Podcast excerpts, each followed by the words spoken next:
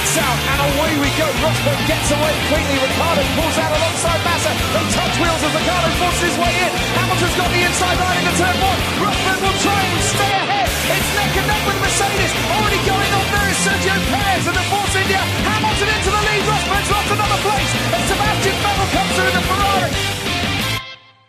Bonjour et bonsoir, bienvenue dans le service après-vente de la F1 pour cette nouvelle émission qui reviendra en long, en large et en travers sur le Grand Prix de Chine 2016 remporté par Nico Rosberg. Et forcément, avec euh, le Grand Prix qu'on a eu, il nous fallait euh, une équipe de choc et je ne suis donc pas seul euh, pour animer cette émission. Pour m'accompagner ce soir, ils sont beaux, ils sont forts, ils sont intelligents, ils étaient surtout libres un lundi soir et croyez-nous, c'était pas gagné. Ils sont donc trois, c'est Buchor. Bonsoir Buchor. Bonsoir Ben, bonsoir aux auditeurs. Bilo est avec nous aussi. Bonsoir, Ben, bonsoir à tous. Et Marco qui nous rejoint également. Bonsoir Marco. Bonsoir tout le monde. Une équipe internationale, il faut quand même le souligner, puisque Bilo euh, est déjà est déjà demain en fait, hein, déjà euh, Australie, et Marco lui euh, du Canada. Euh, on fait le grand écart au niveau des fuseaux horaires. Messieurs, comment allez-vous? Bah, Très très bien. On a un beau début de saison. Vous avez ah passé un bon dimanche Ah oui. Oui. Ouais, ouais, très bon dimanche. C'est très bien puisqu'on va. Et toi, Ben, dis-nous. Mais moi aussi, la question. pas mal, pas mal, pas mal. Euh, j'ai bien noté le Grand Prix. Voilà. C'est c'est effectivement un très bon début de saison, même si, même si, même si c'est pas le meilleur Grand Prix euh, de l'année, d'après euh, ah. d'après les notes, ah, puisque euh, la note moyenne est de 15, tout pile. Avec la note la plus haute, c'est pour bah, c'est pour Marco qui a mis un 17 et demi. Ah ouais, je suis la meilleure note. Eh oui, Voilà. Euh, et la moins bonne note, c'est euh, Scani, qui a mis un 12, alors que le public, donc les auditeurs, qui ont aussi la possibilité de voter via le Quintet Plus euh, ou moins, ont mis un 14,71 au Grand Prix. Euh, eux, c'est leur meilleure note. Voilà, ils avaient mis 14,29 pour l'Australie et 13,84 pour Bahreïn et 14,71 ici pour la Chine. Euh, qui fait quand même beaucoup mieux qu'en 2015, puisqu'en 2015, elle avait 11,6 de moyenne. Donc, euh, c'est un plutôt bon cru, ce Grand Prix de Chine. Ouais, tout à fait. Là, franchement, euh, on a eu, bah, c'était vraiment, il y a eu du spectacle, quoi. On s'est pas vraiment ennuyé du début à la fin. c'est, il y avait beaucoup de dépassements, beaucoup de stratégie aussi. Euh, alors peut-être que certains se plaindront du fait qu'il y avait peut-être un peu trop de stratégie et que c'était peut-être un peu difficile à suivre. Mais euh, franchement, honnêtement, je trouve que ça va encore. Et euh, c'est toujours, je trouve c'est toujours un peu fun de, voir un petit peu ce, ce méli-mélo arriver à un point où on, arrive quand même à suivre un petit peu, mais ça commence à devenir un peu la folie. Donc on a eu le juste milieu, c'était sympa, je trouve. Ouais, il manquait qu'une chose, c'est euh, la lutte pour la victoire. Et sinon, ouais, il y, y, avait vraiment tout. C'était très animé, très agréable euh, à, à suivre. Et, euh, et aussi, j'ai noté, je trouve, les dépassements un peu trop faciles. C'est assez dû au fait que bah, sur circuit, on peut déjà dépasser euh, plutôt euh, aisément. donc le DRS ajouté à la ligne droite, ça rendait, enfin, dès qu'une voiture était vraiment plus rapide, elle dépassait sans, sans souci la plupart du temps. D'ailleurs, je, serais, curieux de connaître le nombre de dépassements qu'il y a eu, euh, parce que j'ai l'impression que le nombre devait être, doit être assez élevé sur cette course. Écoute, j'ai plein de chiffres devant les yeux, mais j'ai pas ceux-là, malheureusement. Tu ne sers à rien. Mais, mais si, tu vas voir, je vais servir à pas mal de choses pendant cette émission. Et puisqu'on a déjà eu, un, on a déjà eu un petit aperçu de votre avis sur le Grand Prix, et avant de passer au Quintet Plus euh, ou moins, qui est quand même le cœur principal de cette émission, on va faire un petit tour du côté de l'actu, mais un petit tour euh, rapide, puisqu'on a quand même appris euh, ce lundi que Pirelli allait avoir, allait avait reçu les garanties nécessaires pour les essais qu'ils souhaitent mener pour la préparation de la saison 2017, tout simplement. Il y avait une réunion qui se tenait aujourd'hui de la commission F1 euh, qui devait notamment discuter de ça, et euh, Pirelli a reçu les garanties euh, qu'il demandait, donc pouvoir tester avec des voitures des voitures anciennes et des voitures un peu plus récentes. Donc il y aura aussi des tests qui se feront avec les voitures, des voitures 2015 modifiées pour les, réglementations 2017, notamment au niveau des suspensions, qui auront des besoins différents avec les pneus.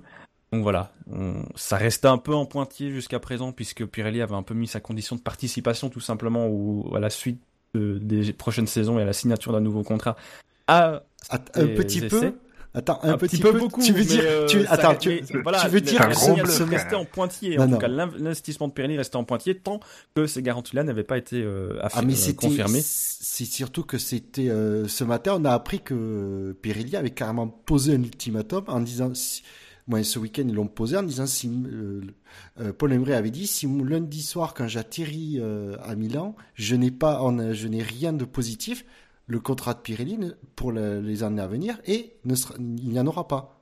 On ne, fournira pas les F1 en, pneus. Donc c'est pour ça que la commission F1 et le, groupe stratégique se sont très rapidement euh, dépêchés de voter ce que demandait Pirelli. Donc une, bonne chose qui arrive quand même déjà aussi euh, sur un timing euh, quand même qui va quand même pas empêcher d'avoir un timing serré. Voilà, quand on lit les propos de Paul Emberry, c'est qu'il était vraiment temps de, prendre la décision et que Pirelli ait les, les, confirmations et l'assurance de pouvoir tester correctement ses pneus pour euh, pouvoir faire du bon travail pour 2017 parce que ça commence déjà à être un petit peu tard. Et aussi, on arrivait à une zone un peu grise, quoi. Oui, c'est ça. Et en plus aussi de savoir quel pneu il devait développer. Parce qu'il le, il le savait dans les grandes lignes tout ça, mais il n'y avait rien qui leur confirmait euh, de façon écrite le cahier des charges des pneus. Donc ils n'avaient même pas encore finalisé, validé le cahier des charges. Parce qu'on a quand même aussi ce week-end, euh, on, avait, évoqué le fait dans une émission d'actu ou d'une émission de qualification, peu importe, euh, que bah, les équipes aussi étaient un peu handicapées par ce problème-là, puisque Pirelli n'avait pas encore fourni de pneus IP 2017 pour pouvoir mettre en soufflerie. On a quand même appris en début de week-end que apparemment Pirelli avait commencé à envoyer des pneus euh, aux équipes pour qu'elles puissent quand même malgré tout commencer à travailler. Donc les choses se sont mises bien en place euh, ce week-end et euh, jusqu'à ce lundi finalement où euh, on a la confirmation que Pirelli va pouvoir travailler correctement. Enfin, on a envie de dire, depuis le temps qu'ils sont en F1 et qu'ils le demandent. Et qu'ils se font balader, mais là ils avaient un moyen de pression. Ouais, mais c'est ça, c'est vraiment un coup de bluff aussi pour pour dire, enfin voilà, on a carte en main. Si vous ne nous donnez pas les essais, bah, vous aurez pas de pneus. honnêtement, je suis pas sûr. Pneus je suis pas sûr que ce soit vraiment du bluff de leur part. Enfin, du bluff dans le sens, enfin, comme tu as dit, un coup de pression, quoi. Je, je, je ah. pense pas qu'ils. Ah, mais je pense, je pense C'est eux qui avaient les cartes en main et qui ont fait peur aux, équipes parce qu'eux n'avaient pas grand chose à perdre au final. Mais plus la F1. Ah, la F1 avait vraiment tout à perdre. Parce que je pense que Pirelli, s'ils avaient rien, ça fait, comme on dit, ça fait des années qu'ils exigeaient ça qu'ils ont mis, ils ont vraiment conditionné leur appel d'offres, euh, la, réponse à l'appel d'offres sur les essais, et que c'est un point qui était encore une fois de plus depuis des mois euh, en discussion, en tergiversation, etc. Et donc là, euh, clairement, je pense que l'ultimatum, ils étaient sérieux, Pirelli. parce qu'en plus, la FL leur coûte de l'argent. Hein. C'est, ça prenez pas beaucoup de risques non plus, parce qu'il n'y a pas beaucoup de manufacturiers qui, qui se bousculent pour venir en F1 non plus. Hein. Donc, Ouais, ils étaient vraiment en position de force. Ouais. Non, mais pour une fois, c'est bien, quoi. Euh, surtout qu'ils demandent pas la lune non plus, quoi. Non. Non, bah ils demandent la même chose depuis quasiment qu'ils sont, comme je l'ai dit, euh, arrivés. Et là, enfin, euh... mais on avait déjà senti, hein, des fin de l'année dernière, qu'il y avait quelque chose qui se passait avec Pirelli. Euh, je crois que c'est à Monza où euh, Paul avait déjà eu un discours assez, euh, assez ferme là-dessus. Et c'est vrai que à un moment donné, j'ai quand même cru qu'ils allaient ils allaient se, coucher chez Pirelli et finalement ils ont ils ont tenu bon, ils ont eu raison. Voilà. Donc euh, la F1 euh, aurait été bien embêté sans pneus. Mais ah, la F1 toujours euh, quand quand on est vraiment dans l'urgence en fait. Quand la situation devient très critique, c'est là qu'elle commence à réagir. Mais pas avant. Oui, c'est vrai. Mm. Pour euh, plein de choses, la sécurité ou financièrement ou même les pneus là, c'est une mauvaise habitude qu'ils ont pris, ouais. Ça s'appelle la procrastination. en informatique, on est très doué pour ça. J'ai appris un mot. Ah ben c'est bien. tu, te coucheras moins bête ce soir. Merci Bouchard. Bien dans ce cas-là, messieurs, si vous n'avez rien d'autre à ajouter sur euh, la bonne nouvelle Pirelli, je vous propose de passer au célébrissime Quintet plus ou moins, le classement qui efface même celui du pilote du jour euh, de la FIA, qui est très obscur. Euh. Bah, non, c'est pas les FIA, c'est la FOM, c'est la FOM. Oui, c'est la FOM. C'est pire, donc c'est forcément obscur. C'est pire. Mais, mais bon, voilà. Euh, on va pas déflorer pour ceux qui n'auraient pas vu le résultat de ce, sondage. Euh, d'ailleurs, moi j'ai vu le résultat sur un site extérieur. Du... pour tout vous dire. On vous dira juste qu'un certain euh, homme d'État voilà, un certain a, pilote a dû faire, pression. pilote du jour par les votants. Mais est-ce que ce sera le même que dans le quintet plus ou moins du SAV non, non, parce que nous, J'ai envie de dire que c'est dans un pays où le droit de l'homme euh, est, euh, est, parfaitement euh, appliqué, enfin les droits de l'homme sont, sont respectés, et ben c'est un, un pilote qui vient d'un autre pays où les droits de l'homme sont parfaitement respectés. Et surtout à 15 jours du Grand Prix de Russie, comme par hasard. T'en dis trop, là. Et puis, Ce sera coupé au montage. Bon, je vous propose. Non, non, alors là, non. Non, non, il faut assumer. J'assume. non, non, parce que forcément, c'est le résultat du, du, du quintet plus ou moins du, du SAV, il, va être différent parce que nous, on, on, on, ne cède pas à la pression et aux menaces. À un gros chèque, oui, mais aux menaces, non. Ouais. Mais le, ouais, c'est le gros chèque, c'est le seul truc qu'on nous propose pas. C'est dommage. Hein. Oui, ouais, c'est ça qui est malo. Et donc, en dernière position de ce quintet, plus ou moins. C'est un pilote euh, qui roule dans une voiture qui est particulièrement visible. Il a eu, euh, il a eu, il a pas été du tout cité dans le quintet plus, donc il n'a pas eu de points positifs. il a eu 40 points euh, négatifs. C'est un pilote qui roule dans une voiture jaune. Jolion. Ah, Palmer. Et effectivement, Jolion Palmer, qui donc se retrouve avec moins 40 points dans ce classement et qui est donc bon dernier. ils font de la peine, hein, les Renault. Bah, il n'était pas, il était pas dernier à l'arrivée d'ailleurs. Si si. Bon, derrière, bon, après pour dire qu'il, après dire qu'il a fait une mauvaise course, faut dire qu'on l'a pas vu. Mais euh, c'est, exactement ça. Pendant, je, je regarde le Grand Prix, j'ai pas, je me semble pas avoir vu une seule fois une Renault durant la course. Alors moi j'ai introduit, euh, moi j'ai introduit la, la, course à la Jolion où on l'a pas vu. Et quand à la fin tu fais ah ouais il est si bas que ça! Qui est ah, l'opposé de, de, la course à la Rosberg où c'est euh, tu l'as pas vu mais tu fais ah ouais il est si haut que ça! Non là c'est l'inverse. Ouais non c'est vrai qu'on les a pas beaucoup vus. Pourtant elles sont le avec le jaune elles sont quand même particulièrement visibles dans le dans le peloton mais c'est vrai que euh, voilà. Mais euh, non c'était déjà pas top topissime euh, en qualif. En course voilà c'est c'est les, les moins rapides, tout simplement. bah, ils ont la voiture hein. de c'est une voiture quasiment de 2015. Enfin, il y a rien à faire. C'est euh, parce que. Ouais. Puis on, peut même pas parler du moteur parce qu'on voit sur euh, la Red Bull. Euh, voilà, on voit que sur d'autres voitures, peut-être qu'ils changent le logo. ouais, aussi chez Renault. Peut-être qu'il y a un truc, mais. Enfin là, c'est quand même de, de pire en pire, quoi. Enfin, en Australie, ils avaient commencé un peu timidement, mais finalement, ils étaient pas si loin des points. En Chine, euh, c'était à peu près pareil, mais c'était quand même moins bien quand on regardait les qualifs. Et alors là, ici, c'est euh, c'est affligeant, quoi. Ils sont euh, que ce soit en qualif ou en course, bah, ils étaient au niveau de Manor, derrière Sauber, et en course, ils étaient carrément de, derrière. Enfin, ouais, toujours au niveau de Manor, parce que Magnussen fait quand même mieux que Verlaine. Mais c'est décevant, hein, pour parler de la performance générale de Renault, ouais, c'est, ils ne progressent pas. Ils ont pas, les améliorations ne fonctionnent pas ou ils en ont pas apporté. Et euh, c'est un peu inquiétant parce que c'est vrai qu'on pourrait se dire, oui, 2016 c'est une année de transition, euh, c'est enfin c'est la, première année de reconstruction, donc faut s'y attendre à ce qu'il soit moins bon. Mais Vasseur avait quand même précisé que euh, c'est pas parce que c'était euh, la première année de reconstruction qu'il fallait pas non plus se donner à fond et euh, tenter de de remonter mais ils se donnent peut-être à fond, mais le matériel à disposition n'était tout simplement pas assez bon. Mais voilà, mais c'est ce que c'est là où j'allais y venir. C'est qu'à mon avis, ils doivent quand même euh, essayer de d'avancer, de, faire le maximum. Et donc de les voir dernier, c'est encore plus grave parce que c'est à dire que du coup, le potentiel n'est pas là. En tout cas, n'est pas pas encore présent. Euh. c'est au Canada qu'ils ont annoncé des évolutions sur leur sur leur moteur Ouais, mais c'est pas ça le problème. Ouais, le principal problème de Renault, je pense que c'est le facile à l'heure actuelle. Ouais, là, c'est on aura l'occasion d'en reparler. Mais... Euh, une nouvelle voiture, après, avec tous les changements de 2017, c'est compliqué. Hein. Mais c'est ça aussi. Mm. Euh, bah, déjà, sur l'aéro, le, la voiture, enfin, l'équipe a quand même été rachetée tard. On sait que la Lotus de l'an dernier, en fin de saison, était quand même pas développée du tout. Euh, pour peu qu'elle ait été développée tout court pendant la saison. la voiture de 2016, c'est quand même une 2015 à 80% au moins. Voilà, le seul, la seule chose qui a vraiment évolué sur cette voiture, c'est qui a changé, qui a évolué, c'est le, c'est le moteur. Et les pilotes. Et les pilotes, ouais. Qui n'ont qu'un an de contrat, rappelons-le. Euh, que ce soit Magnussen ou, Palmer. Ça se trouve, à la fin de l'année, c'est eux qui vont partir d'eux-mêmes et non pas Renault qui va les remplacer.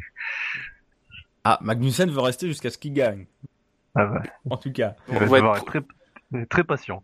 Ils vont être promus chez Manor. ça fait mal quand même quand tu entends ça te dire promu chez Manor. Bah, pour le moment, c'est. Après, j'ai rien contre Manor hein, en soi. Non, mais c'est vrai que. Voilà. Ouais, ils euh, sont dixième ou onzième force là pour l'instant. Donc, euh, ouais, c'est. C'est triste quand même, malgré tout, euh, pour Renault, même si il, ne débutait, il ne revenait pas dans des conditions optimales, loin de là. Ça, ça reste quand même surprenant tant on sait le potentiel en plus de, des gars de chez, de chez Renault, hein, que ce soit au niveau du châssis ou du moteur, enfin, c'est euh, c'est affligeant. Ils vont remonter, je pense, mais euh, c'est pas aussi rapide que je pensais. Un autre à ajouter sur euh, Julian Palmer, le petit dernier de notre non, classement. Parce que, non, parce que j'ai pas tiré sur l'ambulance et, de toute façon, comme je dis, on l'a pas vu. Si ça se trouve, ouais, c'était bah, c'est difficile. Hein lui-même a dit que c'était le pire week-end de sa carrière. Donc, euh, il a dû... En même temps, il a que 3. Non, de, de course de toute sa carrière. Donc, euh, ah, il, parle haute, haute euh, formule. Mais comment? Moi, je trouve que dans les certains commentaires qu'on a vus sur le, notamment sur le site du SAV, dans les gens qui mettaient Palmer en dernier, ils estimaient que ce pilote n'avait pas sa place en F1. C'est quand même dire que je trouve ça un peu dur. Ah oui, c'est complètement. Oui, Je trouve que malgré tout, en Australie, il a quand même pas fait une mauvaise course. Euh, à Bahreïn, on peut pas le juger parce que ben, forcément. Euh... Il n'a pas pris le départ. Voilà. il fait, il fait pas d'erreur. Euh, il est assez rapide par rapport à Magnussen. Euh, Donc euh, voilà, ici, ici, bah c'est vrai qu'il est, il a, voilà, il est pas, il a, il a loupé un truc. Il le dit lui-même d'ailleurs. donc voilà. Ceci dit, c'est une place qui n'est pas imméritée dans le, pas forcément imméritée dans le et plus ou moins, mais euh, voilà, le justificatif comme quoi euh, il a rien à faire là, je trouve ça un peu sévère et voilà. je voulais quand même le, le ponctuer avant de passer au pilote juste devant qui lui aussi n'a pas marqué de points positifs, mais qui en a marqué 31 en négatif. C'est un pilote venu du froid.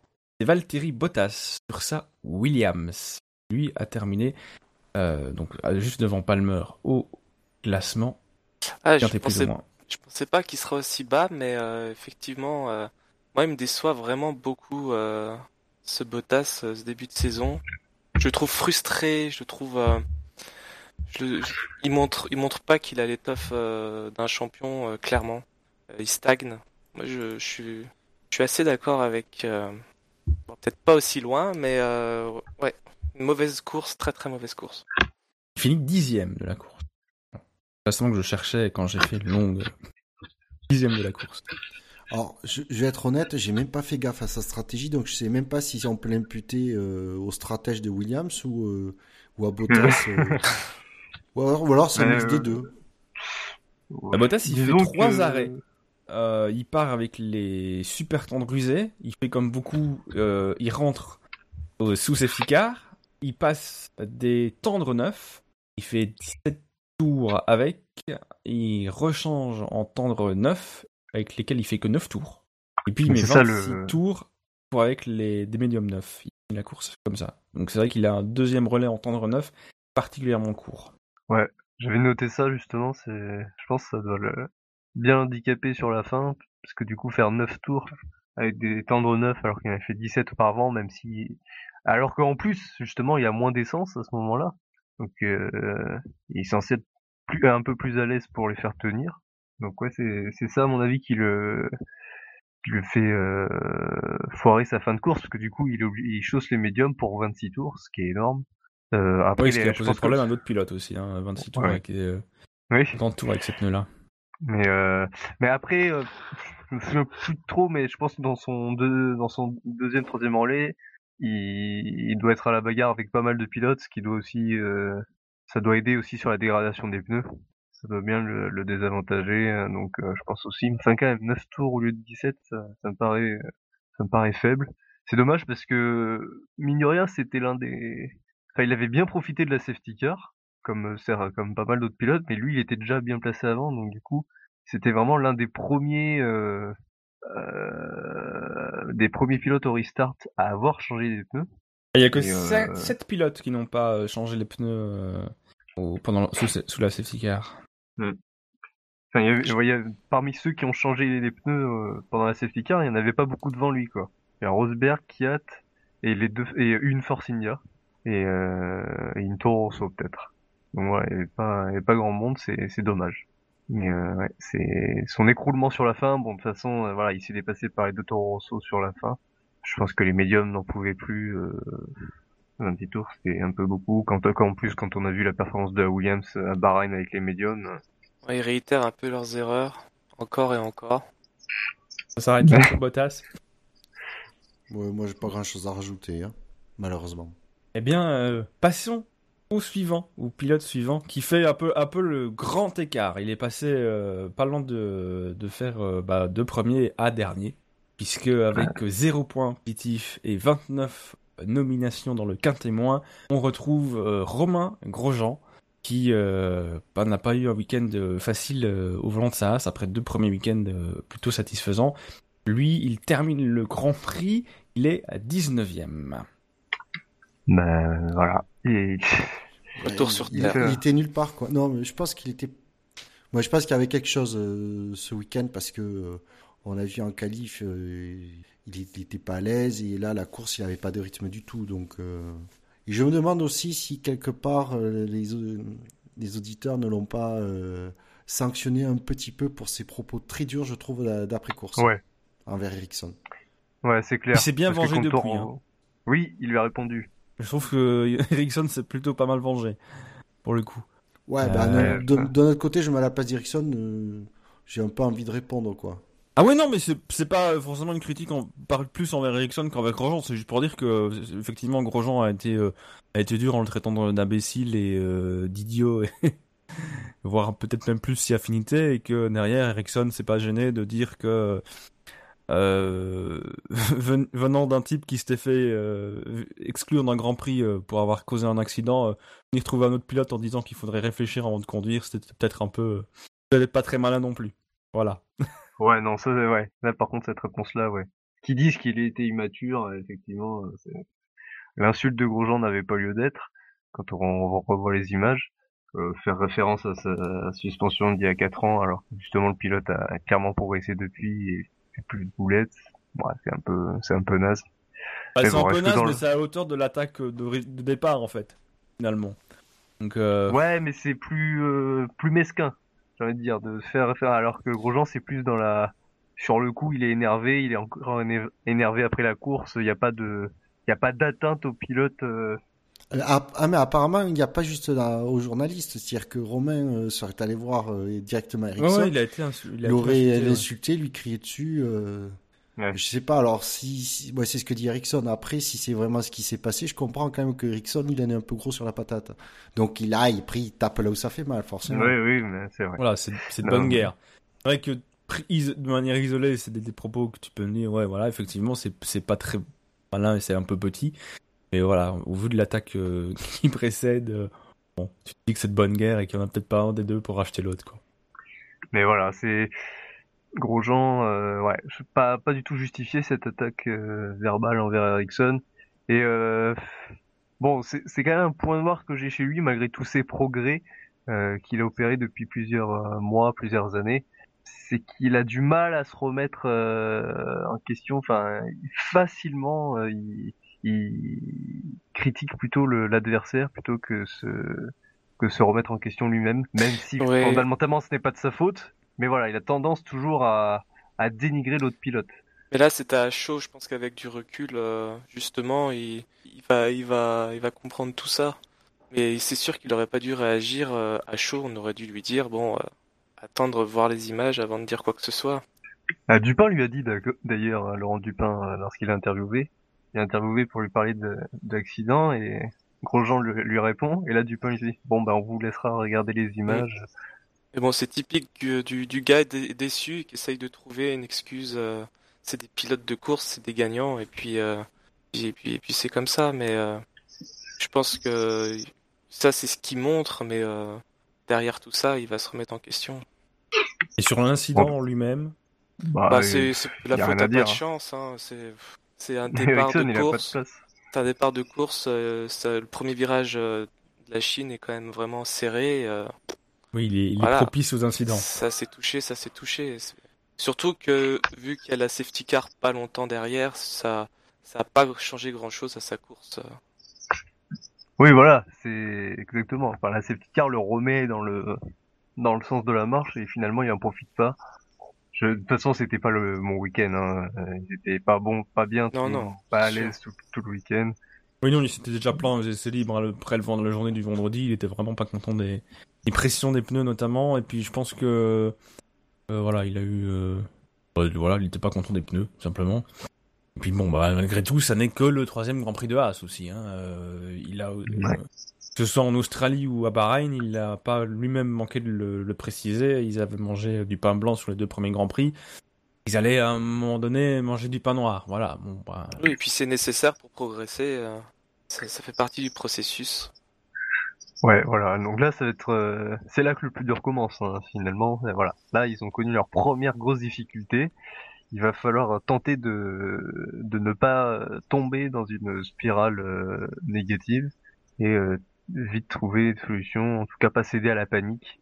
Ah oui, parce que euh, est-ce que c'est pas euh, des week-ends comme ça sont peut-être un peu plus difficiles à accepter après avoir vécu deux week-ends euh, magnifiques, enfin quasiment sans faute, en tout cas le dimanche en Australie ah, et, à, Bahreïn avec Grosjean, puisque malgré tout le point positif ici chez As, c'est qu'ils ont quand même vu les deux voitures aller au bout.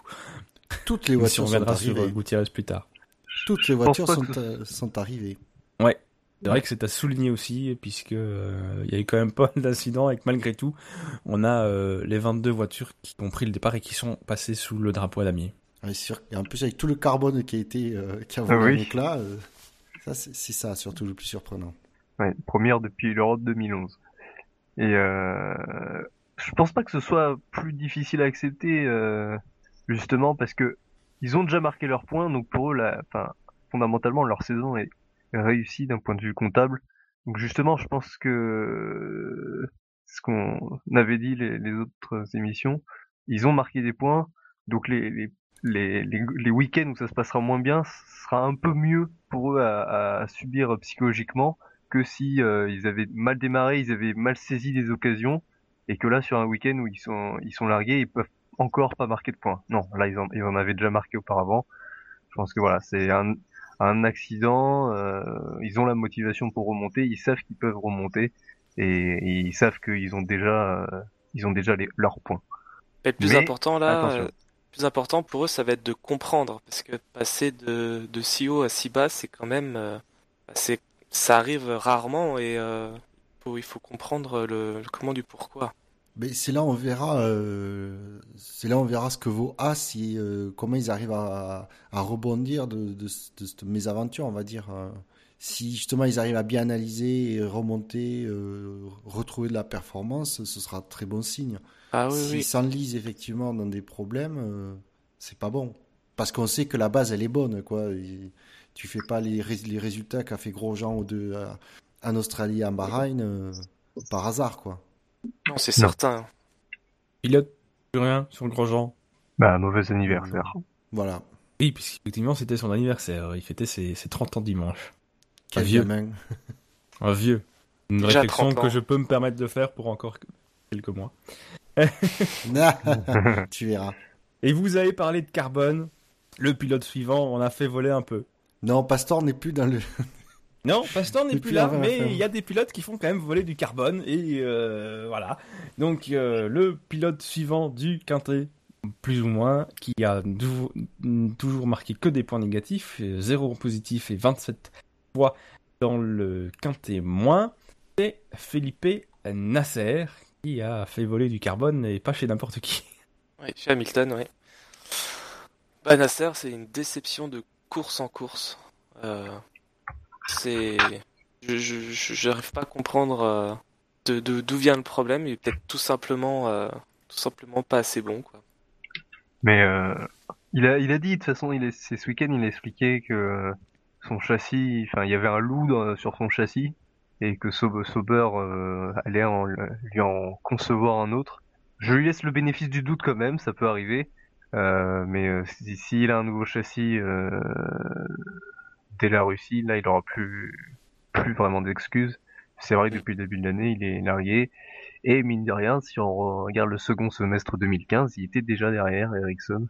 Ouais. Donc ouais, je suis assez d'accord. C'est vrai que c'est une déception assez régulière, on va dire le, châssis, c'est vrai que, enfin, on se souvient en 2014 euh, que Vettel a aussi beaucoup, beaucoup euh, évoqué euh, ce problème, un problème de châssis sur ses contre-performances. Voilà, c'est quelque chose qui peut, sur lequel les pilotes peuvent être aussi très sensibles. Voilà, Sauber espère pouvoir lui en fournir un, devrait lui en fournir un nouveau pour la Russie, puisque a priori il y a encore eu des soucis ici en Chine et que d'après lui ça allait très bien en essai. Euh, pendant les essais euh, hivernaux où il utilisait le châssis qui est actuellement utilisé par euh, Ericsson. Donc. Après, c'est pas impossible. Hein, ah oui, non, non, pas, c'est pas possible du tout. Hein, ça, je sais que c'est l'une des excuses dans le dans le, top 10 des, des, excuses bidons des, des pilotes de F1, mais, mais c'est quand il y a un châssis qui est défectueux, parce qu'il y a eu un problème qui est extrêmement difficile, si ce n'est impossible à détecter sans le passer au rayon X, euh, voilà, c'est ça, t'as plus de rigidité, du coup tu peux avoir énormément en, tenue de route, euh, en, précision et tout, donc. Euh. Oui, d'ailleurs, on, ça c'est des choses qui sont changées. Pas, pas, tous les grands prix, mais c'est rare d'avoir une saison où il n'y a pas un châssis qui est changé dans une équipe ou l'autre, même dans des gros, gros teams. Donc, Oui, mais d'ailleurs, tu, tu, parlais de, de Vettel qui se plaignait en 2014, qui a été encore chez Red Bull. Euh, il, y avait, il y avait changé le châssis d'ailleurs, Red Bull. Il a changé, je pense qu'il l'a même changé plusieurs fois hein, chez le châssis de Vettel. C'est pour ça que je le prenais en, exemple, euh, parce que ça, ça m'avait particulièrement marqué euh, sur son cas. Non mais voilà, laissons-lui le, le bénéfice du doute et, pour régler cette histoire de châssis. après sur sa course, vraiment, bah de toute façon il partait mal, hein, puisqu'il a été l'une des victimes du, du départ. Euh... Oui, c'est quasiment. Moi, j'ai souvenir de l'avoir vu que là, d'ailleurs, presque euh, ouais. C'est. Euh... euh il me semble qu'il se fait. Euh, enfin, il se fait surprendre par Raikkonen qui revient sur la piste sur lui, et du coup, c'est lui qui se décale sur Hamilton pour ce qui est surpris par Raikkonen. Je crois que c'est lui, hein, c'est pas Ericsson. Ouais, oui, c'est lui, ouais. Bah, il, est... il peut clairement rien du tout. Ouais, voilà, victime collatérale de. Mm. Ouais, bah oui, comme certains le swing sur le chat, et c'est Raikkonen qui revient sur la piste un peu n'importe comment. Euh. Et Nazar, finalement, il fait que vouloir l'éviter, quoi. C'est comme bah, ce virage, ce premier virage est quand même fini en espèce d'entonnoir. On a plusieurs voitures l'une à côté de l'autre, et bah forcément, des touchettes, quoi. Bah, il a le seul euh, sur ce coup-là, il a le seul réflexe euh, à, avoir, quoi. Il Mais de toute façon, soit il a ce réflexe-là et il va toucher Hamilton, ou il a pas ce réflexe-là et il, se fait percuter par Raikkonen. Donc voilà. Et c'est vraiment, à la limite, il réfléchit pas. Il voit la voiture, il voit, il évite la voiture qu'il voit arriver sur lui. Et pas forcément attention qu'il y a Hamilton d'un côté, où il espère qu'Hamilton va réagir comme lui, il va aussi euh, peut-être, euh, voilà, c'est typiquement euh, un incident de premier virage. On va l'appeler ça comme ça. Oui, oui, c'est comme ça qu'il faut l'appeler. Avant de franchir le pas du prochain pilote, qui a marqué 27, 25 points négatifs total il n'a pas non plus marqué de points positifs. Voilà, comme ça, c'est facile. C'est euh, un pilote qui est dans une équipe qui déçoit un peu en ce début de saison, qui avait pourtant très très bien fini la saison dernière, qui visait au moins aussi haut, voire un petit peu plus haut en 2016. C'est un pilote Force India. Oui. Hülkenberg. Non, Perez. oui, non, Hülkenberg, je dirais. Eh bien, c'est effectivement Nico Hülkenberg, donc 25 points en négatif. pas de points positifs. c'est... Il y a un ah. contraste entre son départ de ouf, où il passe de 13e à 5e, non, de, ouais, de 13e à 5e, et alors après, euh, il a fait que descendre. Euh, globalement, on, on, peut dire que les Force India ont quand même beaucoup de mal sur les sur les pneumatiques. Ils avaient d'ailleurs prévenu en début de saison, euh, c'est Perez qui avait dit ça, que la dégradation était assez élevée sur la Force India. Ça s'est confirmé ce week-end. Euh, les pilotes ont fait à chaque fois des relais euh, bien plus courts que leurs rivaux sur la même stratégie, genre 3-4 tours à chaque fois. Et donc forcément à la fin, bah, Hülkenberg s'est carrément retrouvé à faire un arrêt supplémentaire pour chasser super tendre. Et euh, oui, puis il fait un bah, peu n'importe quoi dans la voie des stands sous safety car aussi. Hein. Oui, oui, oui, oui. Euh, à rentrer. Euh... Elle essayait, il jouait son jeu, il essayait de gagner euh, quelques secondes le temps que les, commissaires, euh, les commissaires, les, ses mécaniciens aient le temps de changer les, les pneus de Perez qui étaient devant lui. Oui. Mais bah, oui, c'est dangereux, c'est dangereux. Bah, il a été sanctionné. D'ailleurs, il a été sanctionné, mais dans l'absolu, le temps qu'il a perdu avant d'arriver à son stand, ou s'il avait dû attendre juste derrière, il aurait pas forcément bossé ouais, mais plus. Il a, il, a, il a fait perdre du temps à ses adversaires aussi. Donc, il a euh, tenté, oui, parce qu'on a, une. Euh, bah, Vettel, euh, voilà, Vettel dépasse lui allègrement, ce qui est autorisé par le règlement. c'est l'article 38.9F, je crois, ou quelque chose comme ça. Gus Gus me confirmera sur le chat. Mais euh, et puis il y a Button et une Toro Rosso aussi qui sont euh, qui sont impliqués et quand on revoit la rentrée de stand, on a une caméra embarquée de la, la voiture de Button, c'est quand même assez folklorique quoi. Même avant de se rebiquer sur son emplacement de stand, il ralentit, il tourne, il tourne mais pas vraiment, il hésite à y aller. pour le coup, je pense que c'est une pénalité justifiée. Ouais, c'est justifié, c'est la petite technique euh, habituelle de, de pas, effectivement, comme dit Marco, pas attendre derrière son équipier au stand, mais c'est interdit. Enfin, et d'ailleurs, bah, je crois que c'est ici même qu'il y a eu la première euh, pénalité infligée euh, parce qu'un pilote ralentissait délibérément dans l'entrée des stands pour laisser son équipier ravitailler.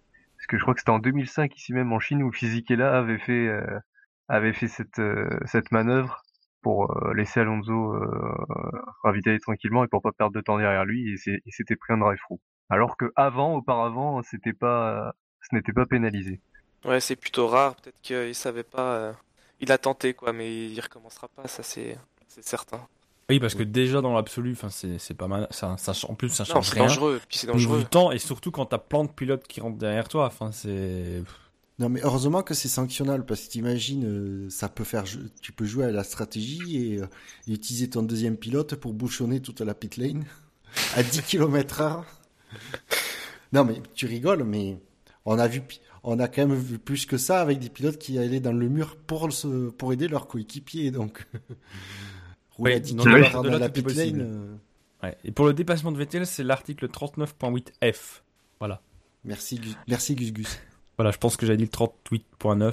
C'est pas très loin. Moi, c'était vraiment de tête. ah, c'est pas, c'est pas son temps euh, au stand 39.8.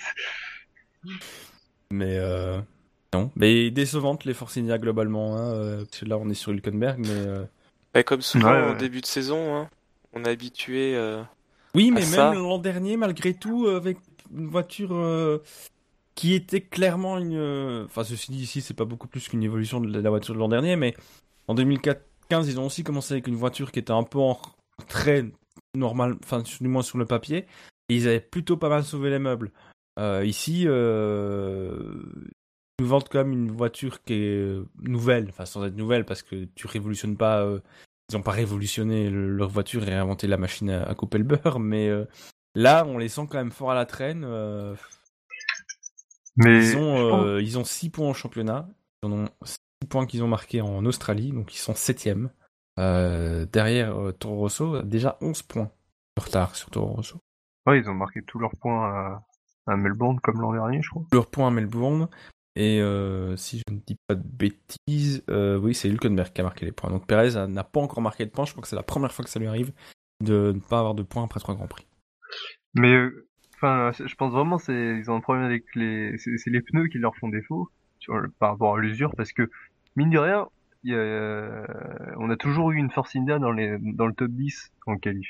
et là, on a eu les deux dans le top 10 ce week-end. Je, pense qu'en performance pure, la Force India est pas si mal, mais tout simplement sur la distance des relais, c'est l'une des moins bonnes voitures. Et ce qui fait qu'ils s'écroulent parce que après un tel début de course où ils sont quatrième et cinquième, euh, la safety car, mine de rien, le... concorde bien avec leur stratégie parce que je, pense que ils auraient ils se seraient arrêtés dans ces eaux-là euh, de toute façon quatrième cinquième tour donc ils n'ont pas été désavantagés et malgré tout euh, alors ils ont chacun eu une pénalité euh, 5 secondes et Perez on y reviendra euh, mais quand même c'est on sentait vraiment qu'ils étaient, euh, c'était dans le peloton, c'était les voitures les moins rapides qui se faisaient un peu doubler par par, par les autres. Ah, alors et un peloton très compact aussi, hein, de nouveau.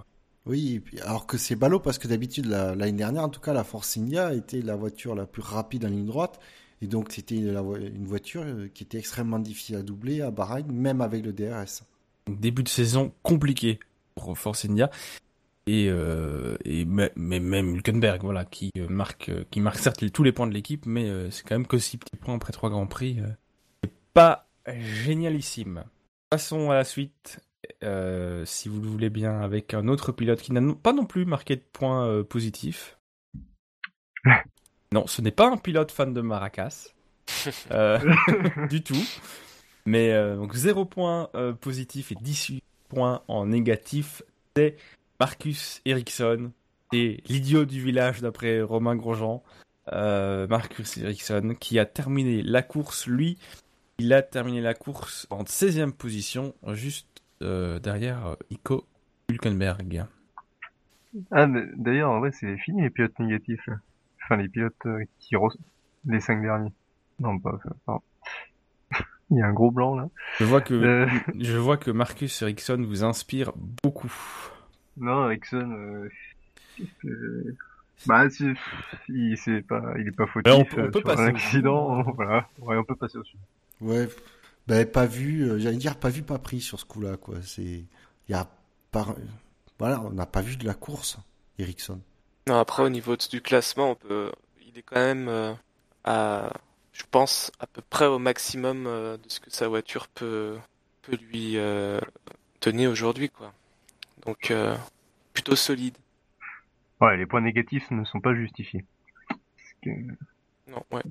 Et si Marcus Ericsson ne vous inspire pas, je suis certain que le prochain euh, aura droit à beaucoup plus de réactions de votre part. C'est un pilote qui a marqué 14 points positifs, mais qui malheureusement en a marqué 28 en négatif. C'est un pilote qui était déjà pas si pas bien classé euh, à Bahreïn, et pourtant, et pourtant, il, a, il est remonté, il a essayé. Oh, il est triple champion du monde, c'est Lewis ah Hamilton qui a 14 points négatifs et qui est encore euh, bien mal classé. Suivant. Ah bah non, on en parler quand même. oh, vous êtes pas joueur.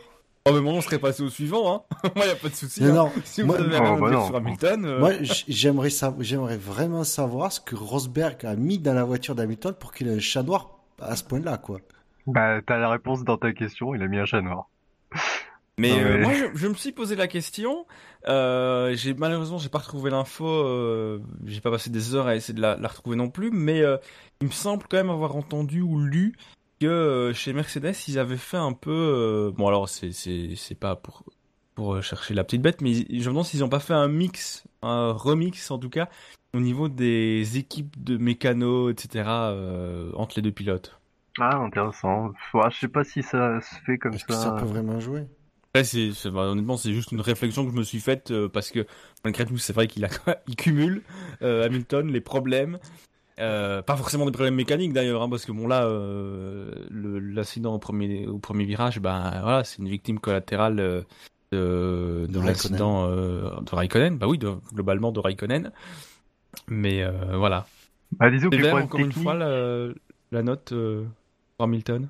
Ah bah ouais, ouais, c'est vert. Enfin, il a pas été flamboyant sur la remontée, mais de là à le mettre en négatif, il, subit plus qu'autre chose, quoi. Il, il, peut pas faire grand chose. Parce que je pense qu'il a quand même cet aileron euh, avant qu'il se détache, qu'il passe sous la voiture. Je pense que ça a quand même pas mal endommagé. D'ailleurs, il l'a dit, il avait eu des dégâts sur sa voiture, mais je pense que ça a quand même eu pas mal d'influence sur le, le fond plat. Et que du coup, ça conditionne quand même beaucoup, beaucoup sa course. Euh, et puis, malgré tout, au niveau des stratégies, euh, ah, il rentre après à la fin du premier tour, il rentre encore tour après, il refait un tour avec, euh, enfin sous safety car, il rentre deux fois déjà. Donc, euh, on a même pas, on est, on a, on a fait six tours en course, il est déjà passé trois fois par les stands. Hamilton. Alors, ouais, mais alors deux choses, c'est pour revenir, à part, ouais, Hamilton, il a dit qu'il y avait des gars il a même dit que le, apparemment le châssis aurait pu être un peu endommagé puisqu'il disait que c'était aussi mou que Lia Baldaquin. voilà. J'ai bien aimé la comparaison. Et, euh, et la deuxième chose, c'était oui, couillu la stratégie de, de, Mercedes de se dire bon, on, on fait un tour avec les, euh, les super tentes pour s'en débarrasser. Oui, bah oui. En plus, vous avez rien à perdre. Ceci dit, ils auraient peut-être gagné à en faire un peu plus parce que, bah, comme c'était justement sous voiture de, sécurité, pardon, parce qu'en fin de course, il perd encore des positions, il perd aussi des positions. Euh, il finit septième, mais il aurait pu finir un petit peu plus haut. Parce qu'il le dit lui-même, ses pneus médiums sont euh, en fin de vie. C'est aussi un pilote qui a fait, euh, comme Bottas, 26 tours en fin de course avec ses médiums. Et malgré tout, ça, joue sur sa position finale aussi. Alors, je bah, pense dans son avant... Vas-y, vas-y. Ouais, dans son avant-dernier relais, euh, il chausse les tentes, mais c'est des tentes qui sont déjà usées, donc déjà ça l'aide pas. Ouais, il fait 9 tours avec cela. Euh, et pour rejoindre ce que disait Bouchard, à propos des super tendres, ouais, c'est couillu comme stratégie, et justement, je pense, alors, c'est facile de dire après coup, une fois qu'on a vu le résultat, etc., mais il avait beaucoup de super tendres de, de disponibles, on a vu, vu qu'il avait pas fait la qualif, euh, enfin, peut-être qu'il en rend, mais je pense qu'il avait encore des super tendres disponibles pour euh, il a, pour tenter, pourquoi pas, de, de, faire deux relais de super tendre à la fin au lieu d'un relais en médium. Je sais pas si ça aurait été plus plus efficace, parce qu'on sait que les médiums sont quand même plus lents et euh, voilà. Alors, justement, les médiums c'est les c'est les plus lents. Par contre, faut se rappeler d'une chose, c'est que Mercedes et je pense qu'ils ont pêché par excès de, de, de surconfidence c'est que Mercedes maîtrise extrêmement bien les médiums, puisqu'ils ont quasiment fait euh, tous les essais hivernaux avec. Euh, et je pense qu'ils étaient euh, trop confiants dans le médium qui, pour, qui pour eux il durerait plus longtemps. C'est joué à pas grand chose en plus, hein, finalement. Ça aurait pu très bien fonctionner, hein. c'est pas passé ça très très loin. Hein. Alors après, est-ce que Hamilton n'a pas, a pas bien ou a pas pu bien gérer ses, la dégradation de ses pneus? Peut-être aussi que la, voiture endommagée a fait que. Euh, oui, voilà. Mais du coup, il a plus, il a plus endommagé plus vite ou ses pneus. Je sais pas, mais je pense qu'ils étaient confiants qu'ils pourraient durer, euh, tenir la durée qu'ils avaient prévue. Et puis malgré tout, il a quand même fait une course d'attaque, Hamilton aussi. Hein, donc, euh, forcément, tu tapes un peu plus dans tes pneus quand t'es euh, dernier et que t'essayes de remonter que quand t'es en tête tranquillement et que tu finis la course avec 40 secondes d'avance. Non, non, Hamilton, c'est pas un, attaquant. c'est ça se saurait, sinon c'est la voiture qui a tout fait. Hein. De toute façon, Hamilton 2016, il est démotivé, il attaque, c'est ça Oui, de toute façon, il, prenait des selfies dans la voiture et tout. Euh. Mais j'ai j'ai pas vu le j'ai attendu le tweet de Pirelli qui indique à chaque, avant le début de course euh, le, nombre de pneus qui restent au pilote pour la course et je l'ai pas eu donc je, je peux pas savoir si si vraiment il, il avait le choix ou pas concernant les, les pneus et euh, voilà après toute manière c'est difficile de, de, de, tirer des conclusions de ce week-end parce que sa voiture est endommagée, effectivement, donc euh, la remontée forcément sera plus difficile. C'est, dommage pour lui parce que la safety car aurait pu bien le relancer parce que du coup ça lui a permis de, faire ses arrêts en plus et, de pouvoir euh, planifier sa stratégie. Au début je pensais vraiment qu'il allait remonter parce qu'il était juste derrière Ricardo à ce moment-là et euh, il le menaçait vraiment. Et en fait, euh, c'est le dernier relais qui le, qui le plombe. Bah, ouais, justement, euh, un, peu de temps après, la, même pendant la safety car, il est pas loin de Ricardo et Raikkonen. Et on voit où les deux, euh, où les deux finissent, c'est lui où lui il finit. Et donc, quelque chose qui a pas marché. la stratégie, c'est sans doute pas, pas l'idéal. On le voyait pas à l'aise, quoi. Il y a des, des fois, il avait eu des opportunités tenter des dépassements qu'il qui aurait saisi euh, habituellement, que là, euh, il a même pas essayé, ça lui ressemblait pas. Ouais. Non, mais voilà, difficile de, de juger la course de Milton, quoi. sauf quelques points qui, qui vont être précieux, il est parti dernier quand même. Hein. Il n'y a pas d'abandon. Bon. Ah, honnêtement, avant le début de course, avant le départ, franchement, on pensait qu'il serait mieux que ça. Oui, mais pas beaucoup mieux non plus. Donc, mais euh, voilà, difficile et euh, bah, du coup bah, c'est le plus gros écart euh, en termes de points en championnat qu'il a avec Rosberg. Là, heureusement pour lui, il lui reste 18 courses donc il a le temps de leur revenir. Mais voilà, il va falloir. Est-ce que je pense pas que ça lui fasse perdre la confiance, mais du coup il va devoir vraiment rouler, prendre les courses les unes après les autres en, en étant vraiment le chasseur, mais en étant assez loin il est plus dans la même situation qu'en 2015 et euh, ah non, clairement il est dans une situation plus extrême euh, qu'en 2014. En 2014, il avait du retard, mais il remontait à chaque fois sur Rosberg. Là, il a plus de bah, retard et il perd à chaque fois. En 2014, il a eu 25 points de retard d'entrée, mais il a tout de suite commencé à les reprendre. J'ai fait un petit euh, récap sur les écarts de 2015. Après trois grands prix, c'était donc Hamilton qui était devant Rosberg, avec un écart de 17 points après 3 Grands Prix. Ici, on a 36. Il y en avait 20, toujours au avantage d'Hamilton, après 5 Grands Prix. 17 points après 7 Grands Prix. 21 points à 10 Grands Prix. Et ils ont fini la saison avec 59 points d'écart, mais il y avait 80 points d'écart au 16e Grand Prix, donc à Austin, quand il a été euh, titré. Donc sur la première moitié de saison, l'an dernier où on disait qu'Hamilton surdominait euh, Nico Rosberg, euh, les écarts étaient quand même moins importants qu'ils ne sont aujourd'hui, même si euh, on peut pas dire que euh, Rosberg domine véritablement Hamilton, puisqu'Hamilton a quand même le, chat noir bien installé dans sa voiture. Quand même. Mais c'est ça qui est bizarre, c'est que si, on inversait les, positions, on dirait le championnat est déjà joué. Alors que là, aujourd'hui, on sait que c'est Hamilton qui court derrière, et on sait que c'est loin d'être fini, et que justement, on va avoir une bagarre, alors qu'on n'a jamais eu un écart aussi grand entre les deux. Mais oui, parce que même je pense en 2014, on, le soulignait en, en, pendant l'émission de Calif, je crois que l'écart d'entre Rosberg et Hamilton n'a jamais été. Rosberg n'a jamais eu plus, plus pardon, que 29 points d'écart d'avance sur euh, Hamilton. Et euh, on le soulignait aussi euh, dans l'émission de qualification de ce Grand Prix de Chine que ce scénario-ci était plus intéressant que si ça avait été l'inverse. On, a ah oui, on imagine plus facilement Hamilton revenir que si ça avait été Nico Rosberg. Là, on dirait déjà, bon, bah, saison suivante. Ouais, le discours serait effectivement très différent. En, pour peu que Hamilton euh, ait un peu plus de réussite, parce que c'est vrai que en ce moment, c'est pas vraiment, vraiment ça. Mais comme il le dit lui-même, il a plus, il a plus de joker, lui, hein, euh, maintenant. Euh, après, Rosberg aura sans doute aussi ses problèmes pendant la saison. Hein. Moi, moi, je serais pas surpris que dans les. Oh, peut-être pas non plus énormément, mais dans une, deux, trois courses encore, euh, Rosberg continue à creuser l'écart. Même si c'est moins grand, mais je ne serais pas surpris. Parce que je le sens, je le sens particulièrement en confiance, bien, bien dans sa peau et confiant dans son pilotage. Et... Alors que Hamilton, je ne dis pas que c'est le cas, mais Hamilton a plus de raisons de douter que Rosberg. Et puis on le sait après quand il est sur une, une pente ascendante ou, ou descendante, ça, joue quoi. Hein. Ah bah, de toute façon, c'est clair que des deux pilotes Mercedes, c'est Hamilton qui est dans la moins bonne situation. Ça, c'est évident. Euh, euh, Rosberg euh, est mieux. Voilà, il est sur une voie royale pour le moment. ce qui est aussi bien pour, dans l'optique où Hamilton reviendra au championnat, parce que je pense que la confiance que Rosberg étant en, ayant la confiance, le duel entre les deux sera peut-être enfin, enfin vraiment intense. Euh, parce qu'en 2015, on, a été, on est resté un peu sur notre fin tout le long de la saison. Euh, ici, justement, euh, malgré tout, Rosberg, comme vous le signez, est en train de reconstruire un peu sa confiance aussi.